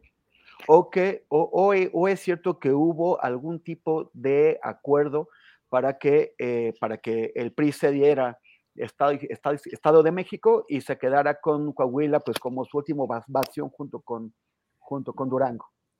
Lo doy enormemente porque pues, sería absurdo que hubiesen hecho un trato así por varias razones. Una, pues porque no, había que, no hay que hacer un trato para ganar el Estado de México Ah, el Estado de México lleva 90 años gobernado por una eh, clase política que ha convertido al Estado más, eh, con más electores, el más rico, eh, uno de los más productivos en verdaderamente un, un, Estado terrible en donde impera la delincuencia, en donde se ha empobrecido a la población y en donde una clase política eh, perteneciente a uno de los grupos de poder, de poder más nefastos de nuestra nación, se ha pasado la batuta sexenio con sexenio, un hartazgo terrible ahí en el Estado de México por parte de sus habitantes, por parte de sus pobladores, y me parece que ni con el llamado que hizo Alejandra del Moral a eh, hacer lo que mejor saben para bien o para mal sin importarle eh, o sin exigirles tener un certificado de buena conducta, sino uno de mayoría, podría ganar el el Estado de México. Es tanta la diferencia que hay entre eh, la intención de voto hacia Morena que se ve muy complicado que puedan hacer. Oye, Juan, ¿y, tú crees, ¿y tú crees que estamos viendo el final del grupo Atlacomulco? ¿Qué, o qué, qué, qué, va a pasar con este grupo que sigue teniendo pues tal vez ya no la misma fuerza política, pero sí está en todos los negocios eh, existentes habidos y por haber en el Estado de México. Dejarán de hacer negocios, dejarán de, de, conectarse con, las, con el poder político en el Estado de México para seguir haciendo negocios. Ya no serán políticos eh, eh, ricos, ya serán ricos ricos. Así es, no, que, se van a desaparecer. El PRI no se crea, se destruye, se, se transforma se transforma el PRI, se va a adaptar en, en, otros lugares y los partidos de izquierda deben tener muchísimo cuidado de que no se infiltren eh, en ellos. Y el grupo Tlacomulco es un grupo poderosísimo que tiene poderes fácticos como el económico, entonces no va a desaparecer. Aparece como, desaparecerá como tal el Partido Revolucionario Institucional, que pues, es algo que viene pasando desde hace ya buen tiempo. Dejó hace muchos años de ser revolucionario y hoy ya ni institucional es ya vemos las broncas que trae con Alito, así que Temoris, no, no, no veo que se haya hecho un trato, además no creo que Morena eh, quiera perder el estado de, de Coahuila, se habla mucho sobre el candidato Mejía Verdeja. Oye, pues hubo una encuesta, el, el pueblo de Coahuila decidió que podría ser, eh, que quería que fuera eh, Guadiana su candidato. Este, pues ahí está, quedó en tercer lugar Mejía Verdeja en las encuestas. Entonces, oigan, es que eh, lo traicionaron a Mejía Verdeja, ¿no? Pues a mi criterio, el que traicionó fue Mejía Verdeja, porque estaba en las mañaneras eh, dando los informes de seguridad como subsecretario, pues porque ese era su encargo. Ahora vemos al general Bucio hacerlo y no veo que en un futuro ni siquiera lejano el general Bucio pues pudiese eh, aspirar a un cargo político de elección popular. Y vemos este, este cierre de campañas en Coahuila, Digo, está lo de Lenin el, el, fin de semana, lo de Lenin Pérez, fíjate que pude conversar con él el domingo, dijo que nadie le avisó, que ya por la tarde había podido hablar con la dirigente del Partido Verde, con Karen, con Karen Castrejón, pero que no le consultaron, pero que sigue en la boleta. Y así es, sigue en la boleta, aunque furioso. Y el asunto de Mejía Verdeja, que traen aún más cola, mira, aquí es distinto, al PT él sí le avisaron, no solo le avisaron tempranito ayer, en la mañana. Él ya sabía desde hace rato, de hecho, sé que hubo acercamientos por parte de Morena con Mejía Verdeja para ver si él tomaba la decisión de declinar a favor de Guadiana, de renunciar a la candidatura, cosa que evidentemente no sucedió, dando como resultado que el Partido del Trabajo, este, pues muy, por como os dice su eslogan, esté del lado de Morena. Y aquí me parece, Teoris, que hay algo que destacar. Ambos candidatos siguen en la boleta y no solo eso, aunque sus partidos lo hicieron a un lado, quien vote por estas organizaciones políticas en, en Coahuila va a votar por los candidatos que sus partidos hoy rechazan. Entonces vemos aquí como dos fuerzas políticas llaman a votar por otro partido que no es el suyo, estando en la boleta. Y bueno, pues de esos fenómenos de la democracia que hacen valorar no sé ustedes qué opinen, una, una vez más lo bonito que es vivir en México y no en lugares como, Suiza, donde lo que pasa es el tren. Dicen que las protestas postelectorales estarán encabezadas por Lenin Pérez y Stalin González. y bueno, ahora, esto va a pasar a, lo anecdótico, pero ¿qué hay de fondo? Pues de entrada, un estado en el que la alianza entre el Partido Verde y el PT y Morena se vio fracturada mucho por el berrinche de un aspirante a la candidatura de Morena de Mejía Verdeja, que no aceptó los resultados de la encuesta. Y de ahí nos vamos al segundo asunto. Al candidato de Morena, que no es secreto de nadie, ha causado molestia en buena parte de su militancia a nivel nacional, pero a nivel local, a nivel estatal, pues fue esa militancia, la de Coahuila, quien decidió que fuese él el candidato. No Mejía, te digo que incluso lo colocó en un tercer lugar. Hubo muy poca diferencia entre Guadiana y el segundo lugar, y el segundo lugar dijo, no, pues sí, ahí está, a pechugo. Y sí, un candidato cuestionable, sin duda. Y tal vez no el ideal, totalmente, aunque sí, y evidentemente, como muestra un botón, mejor que Mejía Verdeja, pero aún mejor también que me parece que el PRI. Y esto causó lo que ya sabemos, pero señalar aquí que culminó en algo que es más importante para el movimiento de la cuarta transformación, y es eh, que una elección, y es pues el, el amarre, sí tarde, pero más vale tarde que nunca, el buscar la unidad del partido con sus aliados, algo que se vio comprometido y que de no haberse dado deslizaba una señal de que podría existir la posibilidad de más rupturas con miras al 2024. Pero, bueno, ya se arregló. Oye, Juan, pero, pero en esa lógica de lo que estás diciendo, ¿por qué, no, ¿por, qué no llevar, ¿por qué no llevar la fiesta en unidad desde el principio? Porque no se pudo, porque hubo ahí disidencias, porque hubo, hubo situaciones distintas que llevaron a, esto. Se arregló al final. Bueno, entonces yo, no sé si lo chantajearon, como dice Mejía Verdeja, pero alguna manita de puerco le deben haber hecho a Beto Arnaya, ¿no? ¿Por, ¿Por, qué manita de puerco y por qué no ofrecimiento de otra cosa? O sea, vete tú a saber, no sabemos, yo no estuve en el salón. Todo lo que se haya negociado lo saben ellos y todo lo que nosotros podamos decir aquí antes de poder ver qué, qué, qué, qué pactaron, pues es así nada más, así como decir, pues, podría ser esto, podría ser lo otro, pero no tenemos los datos. Entonces, a mí me parece que hizo muy buen trabajo Mario Delgado con miras al 2024. Eh, y ahí está el mensaje. Y a ver si lo captan este, quienes no están de acuerdo con la metodología pactada dentro del partido y acordada por sus militantes, ¿no? A ver si no les pasa lo que le sucedió a Mejía Verdeja, que antepuso proyectos personales a la causa que dijo enarbolar, cuando ya vimos que no es así. Terminan solos en el basurero, en donde junto con sus traiciones se pudren, y eso le va a pasar a Mejía Verdeja. ¿Qué pasó al principio? ¿Por qué no se pudo arreglar? Eso es algo que nos contarán ahora en entrevistas y hay que buscarlas a los dirigentes del partido, a ver si nos dicen. Pero sí fue de llamar la atención la ruptura entre la alianza, pues ya tradicional entre Morena Verde y el Partido del Trabajo no tenía buenas miras para el 2024, que así hubiese llegado el día de la jornada electoral. Y ya para terminar, por ahí dicen, ¿por qué el PT no corre a Mejía Verdeja y pone otro candidato? Incluso escuché en una entrevista hablar a un consejero electoral de Coahuila diciendo que eso era posible. Ya revisamos ahí en el equipo de mi noticiario, no es posible. Tiene que renunciar el candidato, el partido no lo puede correr. Por eso se le solicitó que renunciara. Mejía Verdeja no renunció, bueno, pues el partido le da la espalda. Y será interesante ver si estas decisiones influyen en el momento de la decisión en la urna. Tal vez no, seguramente no, pero ahí está la alianza para el 2024 fortalecida. Y es lo, lo que veo que rescató Morena de un escenario bastante catastrófico que había en Coahuila. Muchas gracias, muchas gracias, Juan. Alberto Nájar, si tú fueras doctor, si fueras médico y te, y te, presentaran a tu paciente más querido y, el, más enriquecedor, el grupo Atlacomulco. Y, te, y tú, tú, que, tú que le dirías, ya no puede vivir como ha vivido hasta ahora, tiene que cambiar de vida, tiene que hacer ejercicio, tiene que comer frutas y verduras. ¿Qué le, qué le recomendarías? Híjole, pues que se fuera a una terapia de entrada para que tratara de entender qué es lo que sucede.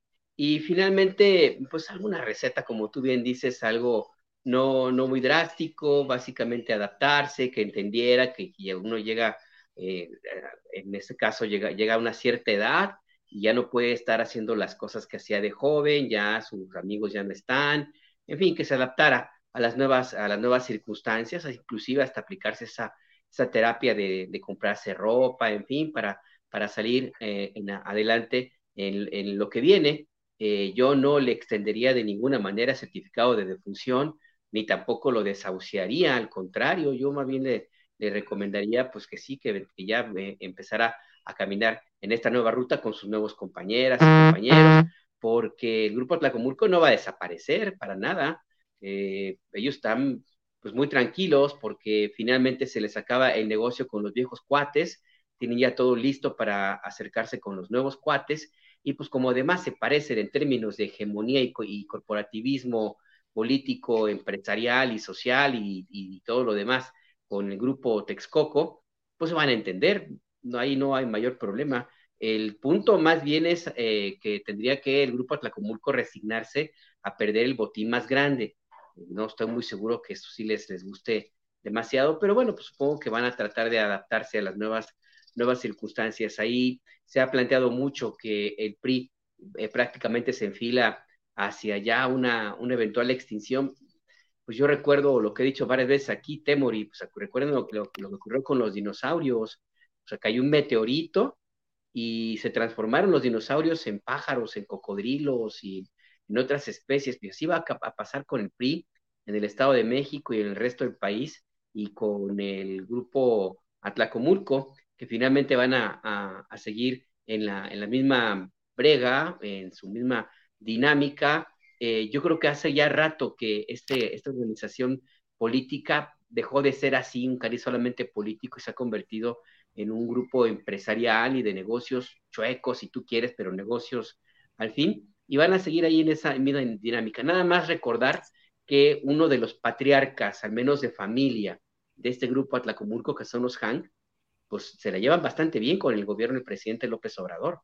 O sea, esa es una muestra de cómo este grupo y otros vinculados al PRI, pues se van a adaptar. Hay quien dice inclusive que el Estado de México, el PRI va a ser como el primer botón de muestra de la cuarta transformación del PRI, eh, y que va ya simplemente a, seguir esta misma ruta para sobrevivir, pues como han sobrevivido desde que fueron eh, fundados. Entonces, no, no, no veo un paciente, digamos, muy grave, sí lo veo delicado, si tú quieres con diabetes, pero que se le puede controlar y llevar una vida eh, bastante bien, con dieta, con ejercicio, en fin, cosas que yo creo que ellos sí están en el grupo Atlacomulco ya muy, muy claros que pues soplan nuevos tiempos y hay que hacer nuevos socios y ya así en adelante, ¿no? Como diría eh, Don Corleone, ¿no? Para utilizar un término muy ad hoc de ellos, eh, no, es, eh, no es personal, son negocios. Entonces, pues ahí están ya, está listo ya para lo que sigue. Arturo Cano, pero también hay reptiles que saben cambiar de piel, ¿no? Y de esa forma renovarse. Y, también, pues, dice Alberto que hay eh, similitudes entre el comportamiento del grupo Atlacomulco y el grupo Texcoco, al cual pertenecen Higinio Martínez y la candidata Delfina Gómez. ¿Tú, ves estas similitudes? ¿Crees que los Atlacomulcos eh, serán capaces de cambiar de, piel y reaparecer con ropa nueva? Bueno, algún mexiquense en estos días que le he preguntado a amigos y contactos del Estado de México este, sobre esta disputa, me dijo en tono no tan en broma, híjole, pues sí, ¿cómo ves esta, este último jalón de la disputa entre el Prieto Luca contra el Prieto Escoco? Este, algo así. Bueno, ¿cómo llegamos a esta, a, esta recta final de la elección del Estado de México? Primero, eh, al parecer, por las últimas encuestas conocidas, la, eh, la carrera sí se cerró un tanto, aunque no eh, para que ocurriera ese escenario que anhelaban los priistas de caballo que alcanza gana, pero por las últimas encuestas disponibles, no habrá esa diferencia de 20 o más puntos que algunos estudios demoscópicos anticipaban. Eh, no, no creo que sea remoto el escenario de que veamos ahí algunas encuestadoras este, ofreciendo disculpas por sus eh, cálculos erróneos.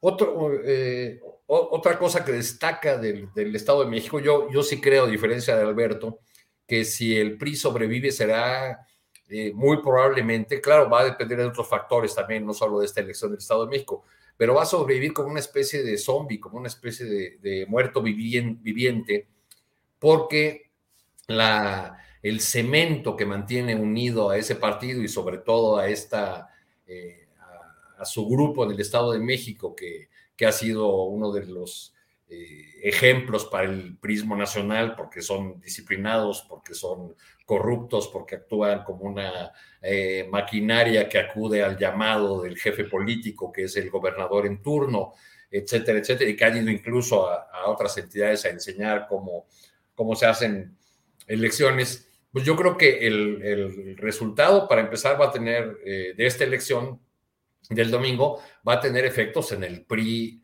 tal como existe ahora, es decir, en este PRI de Alito que tiene ahí algunos algunos aliados, este, los Moreira, Beltrones, en fin, eh, porque este grupo pues ya hará a un lado a los, a los mexiquenses después de esta derrota y surgirá un nuevo rostro del, propio PRI. Eh, ¿qué, ¿qué, pasa con la, la, pregunta más importante es qué pasa con la alianza eh, opositora hacia el 24 después de esta derrota del Estado de México? Porque la gran, la gran pregunta era, la alianza es eh, la, la, única manera de enfrentar a Morena, esa ha sido la divisa opositora durante un buen rato, y pues con esta derrota en el Estado de México no lo van a, poder sostener. Y, otra cosa que es interesante entre las muchísimas que, despierta esta elección del, Estado de México es cómo eh, eh, la dirección de, de Morena no pudo hacer nada para que la prioridad de, de sus corcholatas fuera el Estado de México. Tuvimos dos meses de campaña en el Estado de México cuando en paralelo seguía la autopromoción de las corcholatas. Entonces, ¿cuáles eran las, prioridades de, de, Morena? Digo, ellos, ellos dijeron, declararon en muchos discursos que lo importante era la elección del Estado de México, incluso se está esperando esta elección para eh, comenzar a hablar de las reglas eh, eh, con las que se llevará a cabo el proceso de selección del candidato o candidata de Morena a la presidencia de la República. Este, pero pues preguntaba a contactos en el Estado de México, oye, ¿cuántas bardas hay de Delfina contra las bardas de Marcelo, de Claudia, de Adán? Y me decían, pues casi ninguna de Delfina. Delfina lo que tiene son espectaculares. Hablé con algunas personas del oriente del Estado de México, sobre todo, ¿no? Que hasta fotos me mandaron, diciendo, mira, aquí están todas las de las corcholatas y lo que Delfina tiene son espectaculares y este, carritos de voceo, pero bardas casi no, porque esas ya las tienen acaparadas las, las corcholatas.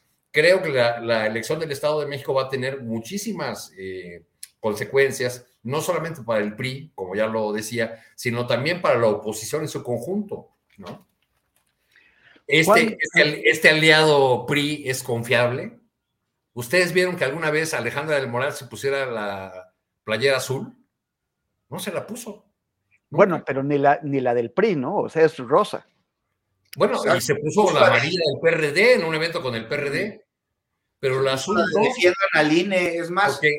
su campaña diciendo el Estado de México no se toca. En su último debate dijo no voten por el partido. En un, en un, spot, en, un spot reciente que, que, me enviaron este, por WhatsApp, se ve a Alejandra del Moral solita en su casa, este, con un mensaje lamentable, ¿no? Para, para empezar, se graba ella misma y luego se dirige tú, a ti, elector, este, y todo el discurso, eh, véanlo, a ver si luego lo puede poner este Adriana, yo se lo había pasado, este, es, pero todo el discurso parece que va dirigido solamente a un sector de los electores.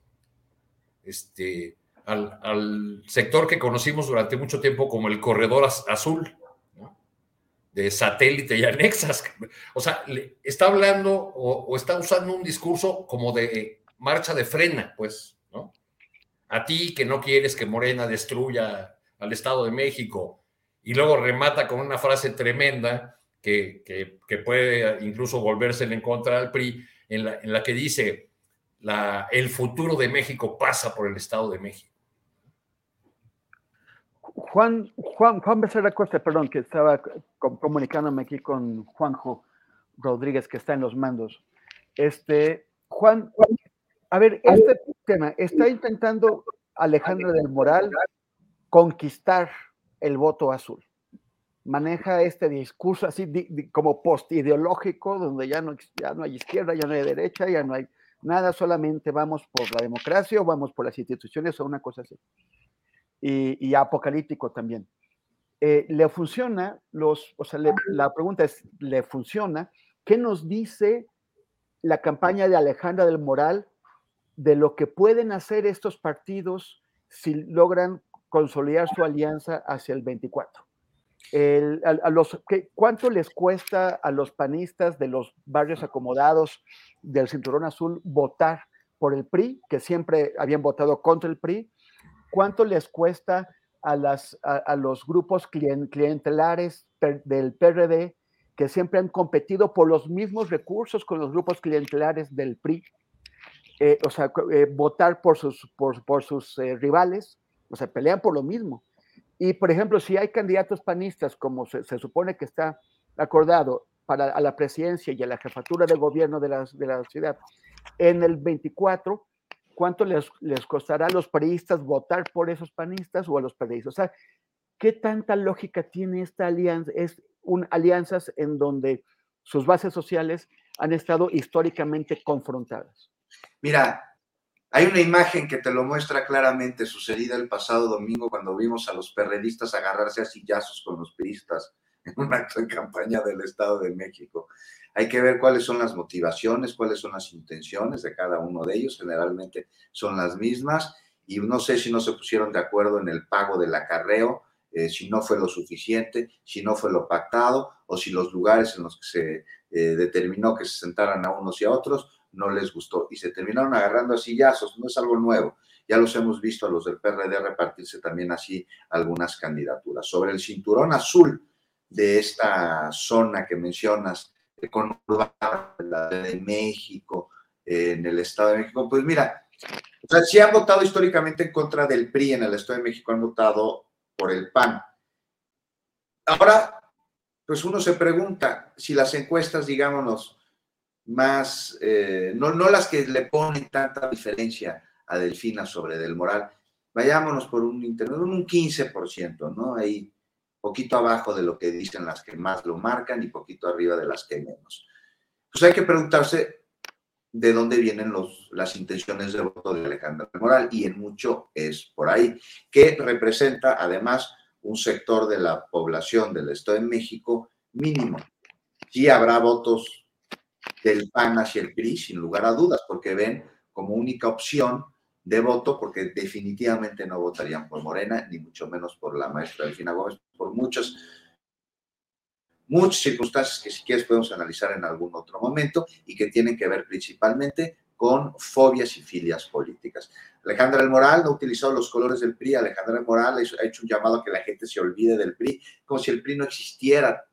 Te lo repito, dijo en su último debate, olvídense por favor del partido al momento en el que vayan a emitir su voto en la urna, piensen en la persona. Ella se pone los colores rosas que se utilizaron en las marchas para apoyar a los consejeros del Instituto Nacional Electoral, utiliza las mismas palabras, las mismas frases. Mientras ella está haciendo campaña en este cinturón, la acompaña Claudio X González organizando tertulias y, y charlas en Tecamachalco y en la Herradura y en toda esta zona de alto poder adquisitivo en el Estado de México y su zona conurbada de la capital del país.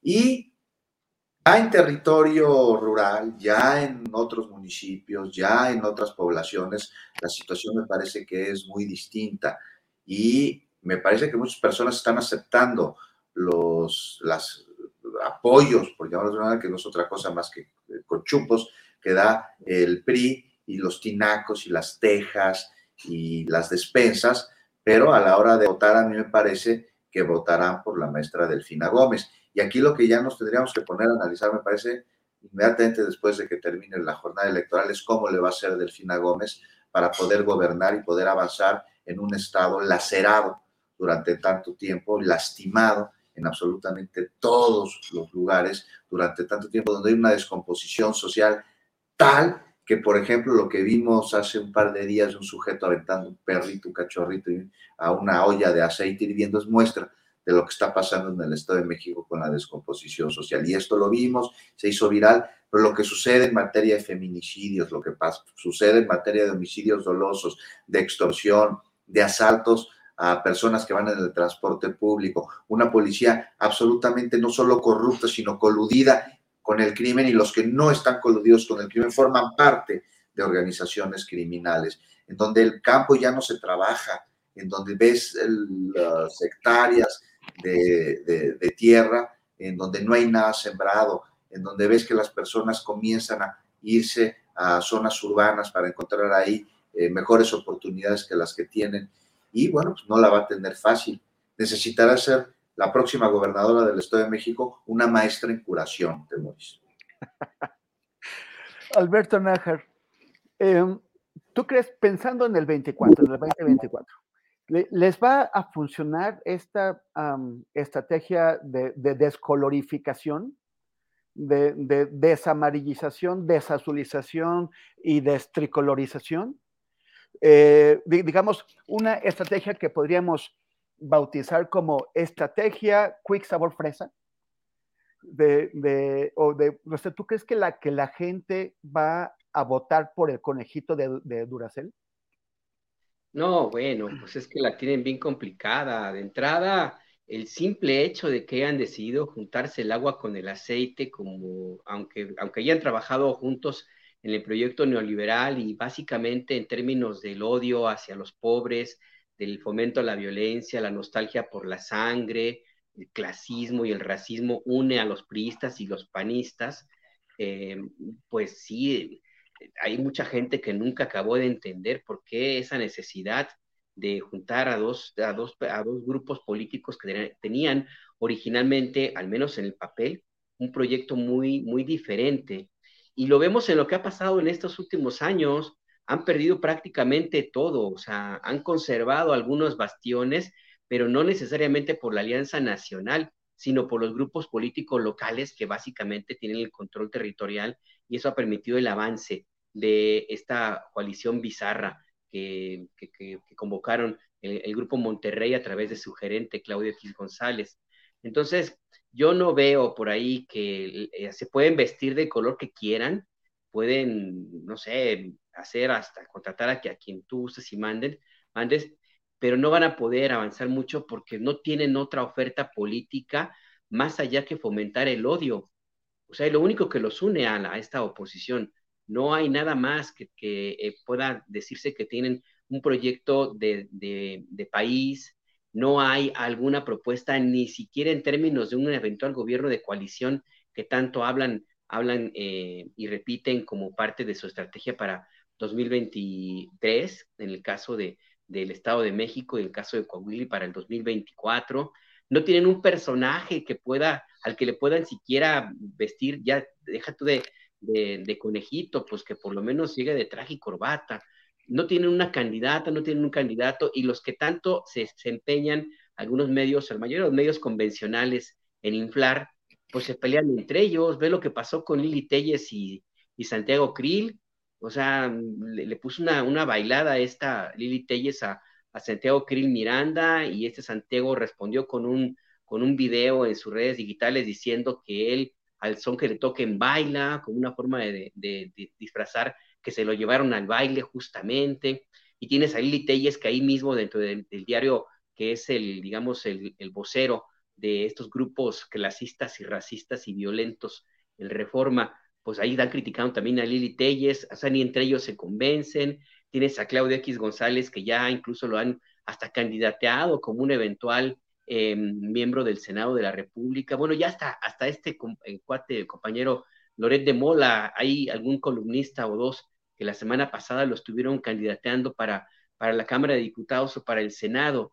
O sea, están realmente hechos pelotas ahí eh, y yo no veo que, te digo, que se pueden disfrazar de lo que quieran, pero, el, pero no, no veo posibilidades de que vayan a tener algún avance electoral, básicamente porque están en la misma tesitura de antes, de creer que la mayor parte de los mexicanos somos idiotas, que no tenemos memoria y que basta nada más con hacer alguna oferta política del pasado con personajes del pasado, con los mismos que sumieron al país en la profunda desigualdad que, que tenemos en México como para creer que van a votar por ellos. Sí pueden convencer a, gente como ellos, o sea, van a convencer a las clases, a, los ricos, a los clasistas, a los racistas, a, esa, esa, esa parte de, de, la población de México, pero pues el resto del país no, no hay allí forma de que los convenzan y mucho menos, porque además, pues también se quedó muy claro, Temoris, que pues que su única forma de existencia y de control político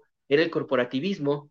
Dejan el gobierno en la República, pierden los gobiernos estatales y se acabó su posibilidad de convencer a los electores. Y como alguna vez platicábamos en esta mesa, está cada vez más complicado que este grupo político, insisto, que tiene personajes tan deleznables como este sujeto Felipe del Sagrado Corazón de Jesús Calderón Hinojosa y, otra, y otro grupo por ahí muy, muy parecidos, está muy complicado que la gente vote por ellos, a quienes ellos, estos mismos personajes de, de estas élites, se la pasan pendejeando a todo mundo que no, votó por ellos.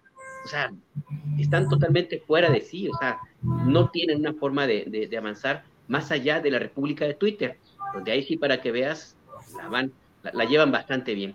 Pero bueno, pues allá ellos, ¿no? Porque pues, algún día los van a, los van a también a, desconectar. Entonces, no, se pueden vestir de lo que quieran, pero pues no, no, no veo forma, no veo forma de que, de puedan tener algún progreso. Oye, Alberto, pues ya los hiciste polvo. Yo como médico jamás iría contigo, o sea, porque, porque dejas a los pacientes en total depresión. Pero... Sí, como, como cualquier, este, digamos, como cualquier psiquiatra, ¿no? Oye, eh, Arturo Cano, ya... Eh, yo, no soy tan, yo no soy tan optimista como Alberto respecto del futuro del PRI, ¿eh? porque eh, muchas cosas sí decíamos en el 21 y ya a veces despacharon con 9 de 16 alcaldías aquí en, la Ciudad de México. Pero, hay, que, hay, hay que fijarse bien qué pasó, Arturo. O sea, pero además, les quedan dos estados, les quedan dos estados al revolucionario institucional y está a punto de perder al menos uno más su gran bastión. Les, le queda la laguna. Sí, bueno, y Coahuila. Formalmente, formalmente Morena tiene 20 gobiernos, aunque muchos sean compristas y, y verdes, en fin. Pero bueno, eh, independientemente de esa discusión. danos, danos, dame un, momentito, el video que pedís está listo. Hubo que solicitar autorización para, para poder transmitirlo, pero ya está. Entonces, si, si quieres, lo pasamos y ahorita eh, vamos contigo. Muy bien. Hoy quiero dirigirme a ti que todos los días ves con frustración y preocupación cómo Morena destruye este país con sus decisiones, con sus acciones y con sus malos gobiernos. A ti que te han insultado y tachado de fifí, de querer salir adelante, que aspiramos a tener una mejor calidad de vida para ti y tu familia. A ti que quieres un mejor lugar para vivir en, el que tu familia pueda salir adelante, pueda salir a la calle con seguridad, que pueda salir sin miedo. Morena no es invencible. Les ganamos en el 17 en el 2021 les volvimos a ganar gracias a ti. Gracias a ti que saliste a votar, que a pesar de las encuestas que presentaban un panorama adverso, saliste a votar. Este 4 de junio tienes en tus manos la posibilidad de elegir entre Morena, que es el cambio que destruye y pone en riesgo a tu familia, o votar por el cambio que, que proyecto, que represento y que podemos construir juntos, el de la gente. Nosotros somos más, pero votamos menos. Por eso esta vez es necesario que salgamos todas y todos a votar que lleves a tu familia, a tus amigos, a tus amigas, vecinas y vecinos. Esto no se trata de partidos, se trata de salvar a México, se trata de defender al Estado de México. No dejemos que llegue la ola de destrucción de Morena. Demostremos que somos más los que amamos a México. Este 4 de junio, el Estado de México será el inicio de la recuperación del rumbo de este país. El próximo domingo, sal a votar. El futuro de México pasa por el Estado de México. Arturo, supongo, supongo que te convenció. Estoy convencidísimo. No, es, lo, que, lo que les comentaba hace un momento, me pareció una, una pieza que, que revela cómo llega el PRI o la candidata del PRI al último trecho electoral sola, enviando un mensaje desde su casa, grabándose ella misma, eh, eh, no aludiendo nunca a un partido, sino a estas fórmulas retóricas de somos la candidatura de la gente, hablando de un cambio con destrucción y eh, asumiendo como líneas conductoras pues todas las que caen muy bien a los oídos de cierta clase media. Ella misma lo dice en el arranque del, spot, ¿no? A ti que te han llamado fifi, o sea, es un spot dirigido a los, a los fifís, pues, dirigido a un sector del electorado. Pensé que era de Calaf, Arturo. no, esa se, se, le hace la musiquita a los de Beatriz Paredes. ¿no? Ah. Este, no, entonces creo que eso eh, perfila eh, la, la, posibilidad de la, de la, derrota, incluso el tono de estos mensajes como el de Alejandra del Moral. Y yo ya estoy pensando más bien en el lunes, ¿no? En cuáles son las explicaciones que vamos a comenzar a escuchar desde la oposición, porque van a hablar de elección dispareja, de elección de Estado, y sobre todo yo creo que van a empezar a apretar las campañas sucias una vez que se ve cerrada la posibilidad de un triunfo electoral apretarán por otro lado, ¿no? Eh, haciendo llamados incluso a la violencia como justicia ciudadana, como hizo el senador Álvarez y Casa en el caso de la Suprema Corte y la agresión ahí a las personas que tenían un, un plantón. Y sobre todo yo creo que va a apretar la idea en la oposición de que para poder tener alguna posibilidad electoral en el 24 es necesario romper a Morena que solamente rompiendo Morena pueden tener una posibilidad de, ganar. Entonces, las ofertas al, canciller Marcelo Ebrard van a subir, pero bueno. En este mismo tenor de análisis del ligarlo del Estado de México con el, con el 24, diría yo, pues ahí está el último, un, clavito que aportó Movimiento Ciudadano al, al ataúd del PRI, ¿no? Ese de los spots de los últimos días diciendo lanzándose durísimo contra el PRI. Pues es la apuesta de Dante Delgado, de, que ya está seguramente viendo el declive o el, declive final del PRI y está diciendo que Movimiento Ciudadano, Ciudadano tendrá su candidato presidencial hasta el 5 de diciembre. Es decir, estirando la liga para, para ver si alguien se quiere salir de Morena, porque parece que entre los de oposición no tienen ninguno que como ya hizo bien el recuento Alberto, no tiene ninguno o ninguna que pueda dar la batalla a las, a las corcholatas. Juan Becerra Costa, ¿tú te, ¿tú te imaginas a Marcelo Ebrard vestido de, de, de Quick Sabor Fresa? Eh, o, o, de, o, de, o, de, o de Orange Crush. No, pues no me lo imagino. Mira, Marcelo perdería muchísimo si en su empeño por estar en la boleta, si las encuestas, como todo parece indicar al interior de Morena para que fuera el candidato, no le favorecen, irse a otra fuerza política, pues le restaría una enorme cantidad de credibilidad y de validez. Y de ser así, pues entonces, pues confirmaría que tiene como intención prioritaria resolver sus antes de una causa o de un proyecto de información, porque ningún otro de los partidos políticos que hay en México representa las causas de Morena en cuanto a la transformación. Carísimo. Me, me parece que no, no, le alcanza, por supuesto, para ganar la de Cross, la encuesta con un 5, Enrique Alfaro, que sería eh, pues en estos momentos me parece que la corcholata de este partido, el candidato que este partido tendría, Movimiento Ciudadano, le pregunté ayer a Salomón Chertovisky en entrevista si le abrirían la puerta a Marcelo Ebrard.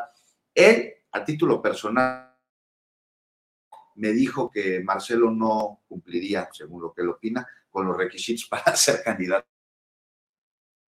Recordemos de dónde viene también Movimiento Ciudadano, de de esta fuerza de convergencia que, es, que busca de alguna manera un poco el cascajo de los demás partidos, no los disidentes de los demás partidos políticos que se pelean en su organización y salen de ella, pues encontrar un lugar en donde puedan tener una plataforma política para aspirar a distintos cargos de elección popular. Eso es movimiento ciudadano. Yo creo que ha sido la verdad de movimiento ciudadano. A mí me parece que si las cosas no le favorecen, eh, de alguna manera seguirá en el proyecto de transformación desde otra posición. Me imagino que habrá conversaciones, que habrá acuerdos. Y yo creo que sería benéfico tanto para él como para el país tenerlo eh, en la continuidad del proyecto que inició Andrés Manuel López Obrador. Así lo veo yo, Temoris. No sé tú qué opinas. Gracias, gracias, Juan. Alberto Nájar, cambiando un poquito de tema y ya tirándoles eh, a los últimos minutos de, nuestro programa, tendremos que ser breves. El, se acaba de, confirmar la, exoneración de José Luis Abarca en, varios cargos graves que le presentaron, el, exalcalde de Iguala. En otros ha sido condenado, pero en, secuestro agravado y en delincuencia organizada ha sido eh, exonerado también Felipe Flores eh, Velázquez, el que fue su secretario de Seguridad Pública, eh, también Sidronio Casarrubias, o sea, ya son 97 imputados que un juez, Samuel, Samuel Ventura, ha, sacado de la cárcel. Y el, y el, presidente dijo esta mañana que, bueno, que finalmente no era importante, que siguen en ruta para cumplir el compromiso que hizo con las madres y los padres de Ayotzinapa de traer verdad y justicia al caso de los 43 eh, de, desaparecidos. Sin, embargo, la propia fiscalía pues no ha avanzado, ya sabes, el año pasado tuvieron esta ah, disrupción grave que provocó la salida del fiscal y su reemplazo por una persona ajena al caso. ¿Cuál es, cuál es tu perspectiva al respecto? Mira, pues era algo que ya se esperaba eh, por varios elementos, pero ante el poco tiempo que nos queda, a ver, mira, le echan la culpa al juez y yo creo que sí tiene responsabilidad, porque pues el juez está básicamente siguiendo la misma línea de otros ministros y jueces de la Suprema Corte y de, y de conglomerado de abogados del Poder Judicial que están muy enojados con, con el presidente de la República y pues que están reaccionando básicamente pues con, con base en sus intereses pero no podemos tampoco olvidar que el argumento del juez, y ahí también no lo podemos hacer a un lado, fue que en este caso le no hubo pruebas, no se presentaron pruebas por parte de la Procuraduría General de la República en su momento, ni tampoco la actual Fiscalía General de la República siguió el caso.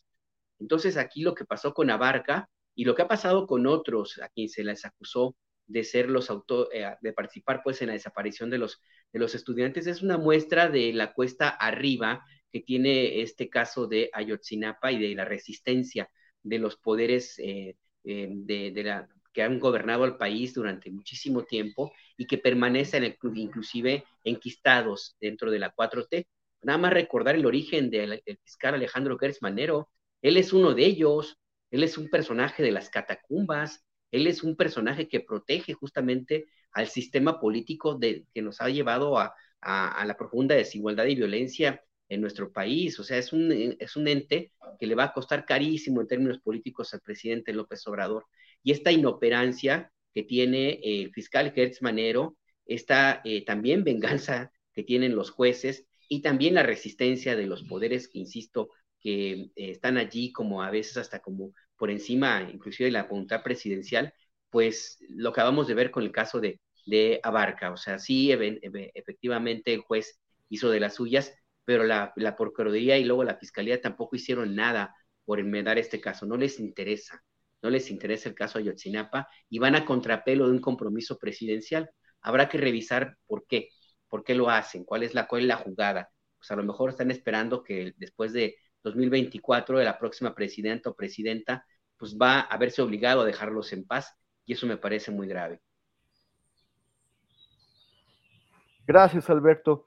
Eh, Arturo Cano, ¿qué perspectivas tienes tú sobre, sobre el caso Ayotzinapa? En, en unos meses estamos en, en mayo, en, en, cuatro meses se cumplen nueve años y luego pasará, o sea, cumpliremos diez años cuando ya haya un nuevo presidente o presidenta a cargo. Queda tiempo para que, para que, se, para que se cumpla la, la promesa que hizo Andrés Manuel López Obrador en el Museo de Memoria y Tolerancia en, en septiembre de 2018? Hay una suma de acontecimientos que nos llevan a pensar que se aleja la posibilidad de verdad y justicia para los padres de Ayotzinapa. Este, este último eh, pase judicial, pero también el espionaje contra Alejandro Encinas, pero también la eliminación de órdenes de aprehensión, pero también la, eh, el maltrato y el espionaje a los, eh, a los integrantes del grupo de expertos independientes. Entonces, pues creo que no, no hay mucho lugar para, para el optimismo, aunque en el caso particular de Abarca, pues hay que recordar que se queda en la cárcel, sobre todo por el caso del asesinato de un dirigente social igualteco, de Hernández Cardona, un asunto que, que fue denunciado en su, en su momento. René, Bejarano le fue a presentar todo el caso a Miguel Ángel Osorio Chong cuando era secretario de Gobernación, porque Hernández Cardona pertenecía al grupo político de, Bejarano dentro del, PRD. Es un, caso aterrador, espeluznante. Eh, en el caso particular de Abarca como partícipe en la desaparición de los 43, pues habría que, tomar con todas las reservas del caso, y lo, digo rápido sin ahondar en el asunto, porque pues realmente Abarca no mandaba en Iguala, ¿no? Si alguien dio la orden de desaparecer a los muchachos, pues fue los que realmente mandaban, no, no el que daba la cara en el cargo político eh, principal, pues ahí, ahí mandaban otros, eso se sabe hace mucho. Y por desgracia, pues yo veo que las posibilidades de tener eh, acceso pleno, total a la verdad y la justicia son cada vez eh, menores eh, y no digo nada nuevo, es lo que han sostenido desde hace un buen tiempo los padres y madres de familia de los 43 de Ayotzinapa. Gracias, Arturo. Juan Becerra Acosta, ¿tú crees que con el los compromisos que ha adquirido el presidente con el ejército y con, las, con lo que hemos visto, la cancelación de órdenes de aprehensión contra militares, eh, eh, la, la, defensa a ultranza de la Sedena en, en relación con las acusaciones de espionaje, eh, todavía podremos ver que, se avance en el caso durante este tiempo. no, le, no le está heredando el presidente a su sucesor o sucesora una situación en la que el ejército va a estar más allá de, su control, al menos para llamarlos a cuenta en cuanto a, crímenes como los cometidos en el caso de Yotzinapa. No veo que se pueda resolver pronto esta situación. No veo que haya la voluntad suficiente, porque si hay voluntad. Cuando uno habla de voluntad, o sea, no es todo negro o todo blanco. Hay voluntad, pero no la suficiente para que podamos desenmarañar este asunto debido a que hay militares involucrados en el crimen de la noche de igual, la desaparición de los 43 normalistas de Ayotzinapa, y ya hemos visto cómo los tentáculos de viejos intereses dentro de las Fuerzas Armadas de nuestro país impiden el desarrollo de las investigaciones para que se llegue a la verdad y con ello a la justicia. La última, las cómo espiaron eh, las comunicaciones del subsecretario Alejandro Encinas, el subsecretario de Derechos Humanos. Y a mí lo que me llamó la atención fueron las declaraciones del presidente López Obrador en la mañanera del día siguiente. De alguna manera me parece que lo minimizó, lo quiso hacer a un lado, dijo, nosotros no hacemos eso. Pues tal vez él no, seguramente, él no, y seguramente no ha autorizado ese tipo de situaciones, pero eso no quiere decir que, que no se lleven a cabo, que no se estén efectuando. Y si se están llevando a cabo si se están efectuando, hay que poner el dedo en el renglón y hay que atenderlo. Evidentemente se ha intentado entorpecer el proceso para que pues viejos intereses e involucrados en este crimen no respondan ante la justicia. Y en ellos vemos a muchos militares que estuvieron ahí, que saben lo que sucedió, porque no solo es el crimen de la noche de Iguala, sino los crímenes posteriores en una bola de nieve de encubrimiento, de complicidad y de impunidad y de corrupción para intentar esconder y enterrar este asunto, que veo cada vez más difícil que pueda llegar a la luz la verdad de lo que sucedió. Entonces es un pendiente, es un pendiente de los más importantes de los compromisos del actual gobierno. Y no podrá darse una transformación en el país como tal, como se ha prometido, si no se sabe la verdad de lo que sucedió con los 43 normalistas y si esta cadena de impunidad, de corrupción y de tapadera posterior al crimen no se desmaraña. Temores. Muchas, muchas gracias, Juan, y colegas. Ya nos acabamos el tiempo, ya no habrá postrecito de esta ocasión. Espero que la próxima semana sí, pero eh, nos vemos. Muchísimas gracias, Alberto Nájar. Gracias, Temoris, Juan, Arturo, Adriana, todos los que nos escucharon. Les dejo una pregunta. ¿Se va a disculpar Laira, Laira Sansores? ¿Sí o no? A ver. gracias, Alberto. Arturo Cano, muchas gracias. Muchas gracias, abrazos para todos. Oigan, ¿y a qué embajada se va del mazo? Pues a la más cercana a su, a su, amigo que, vive en, el barrio de Salamanca, en Madrid, ¿no? A la belga. Se va a la belga. Ahí terminó su papá en la Embajada de México en Bruselas, después de haber despado a Sergio García Ramírez. Como su papá se va a ir a la belga, a esa embajada. Es todavía eh, horario infantil, ¿eh, Juan? Gracias. de, de, de Bélgica, sí belgiquesa. gracias, gracias, Juan. nos vemos el próximo miércoles. Y vamos, ya logró reconectarse Adriana Buentello para poder despedir nuestro programa. Adriana, bienvenida. Gracias, oye, por, por la salvada. ¿Sí me escuchan bien? Sí es que estoy conectada con mis datos, o sea, con, el celular estoy conectada, pero ni a cuál irle de Temoris, porque ni Telcel, que estuve décadas, eh, ni con Easy, ATT, o sea, son unos ladrones, o sea, me acabo supuestamente un paquete que es carísimo en tres días, supuestamente me acabo el, el paquete este, con, con, un celular, o sea, bueno, ni a cuál irle, pero bueno, no hay este, fecha para, bueno, hora para la que regrese el internet, pero muchas gracias porque me salvaste eh, con estas, que me ayudaste a hacer estas entrevistas que teníamos pendientes y que iba a hacer yo después de esta que hiciste con el abogado Andrés García Reper. Muchas gracias y pues yo lamento mucho el no poder estar muy conectada en estos momentos porque hay muchísima información. Temuris, de nada más como eh, para cerrar, eh, comentar que sobre el tema de caso, el caso Lozoya es un tema que no hemos visto que haya avanzado sustancialmente, pero Temuris, el eh, tribunal que ampara Lozoya, pues señala que la Fiscalía General de la República pues no entregó la carpeta por el caso o las copias por el caso de Odebrecht. Entonces, bueno, ahí estamos viendo una situación que nada más no. Increíble, increíble. O sea que en el caso más importante que tiene, o, al menos el único en el que se supone que hay algo de carnite donde ha avanzado la Fiscalía General de la, República, no presenten la documentación. Increíble. Pues no, pues no, es el caso, pues digamos, más mediático, ¿no? Quizá más mediático, pero que realmente no se ha avanzado. Eh, pero vamos a estar dándole seguimiento. Muchas gracias por todo este apoyo, Temoris. Vamos eh, a estar muy pendientes también, oye, del, del programa, super programa que tiene eh, preparado también nuestro querido colega Francisco Cruz en la noche. Recordar que nuestro querido Julio Astillero sigue de vacaciones unos, unas semanitas más. Mientras tanto, por acá estaremos. Y Temoris, nos vemos mañana porque hay muchas cosas, unas entrevistas ya tenemos preparadas interesantes que harás mañana. excelente, Adriana.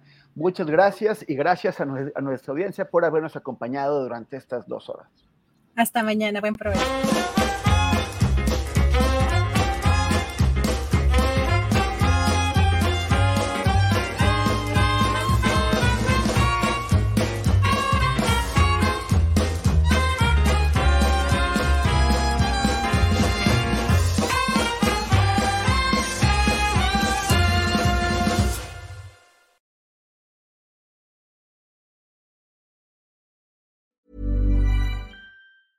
En Sherwin Williams somos tu compa, tu pana, tu socio, pero sobre todo somos tu aliado, con más de 6.000 representantes para atenderte en tu idioma y beneficios para contratistas que encontrarás en aliadopro.com. En Sherwin Williams somos el aliado del PRO. Para que te enteres del próximo noticiero, suscríbete y dale follow en Apple, Spotify, Amazon Music Google o donde sea que escuches podcast. Te invitamos a visitar nuestra página julioastillero.com.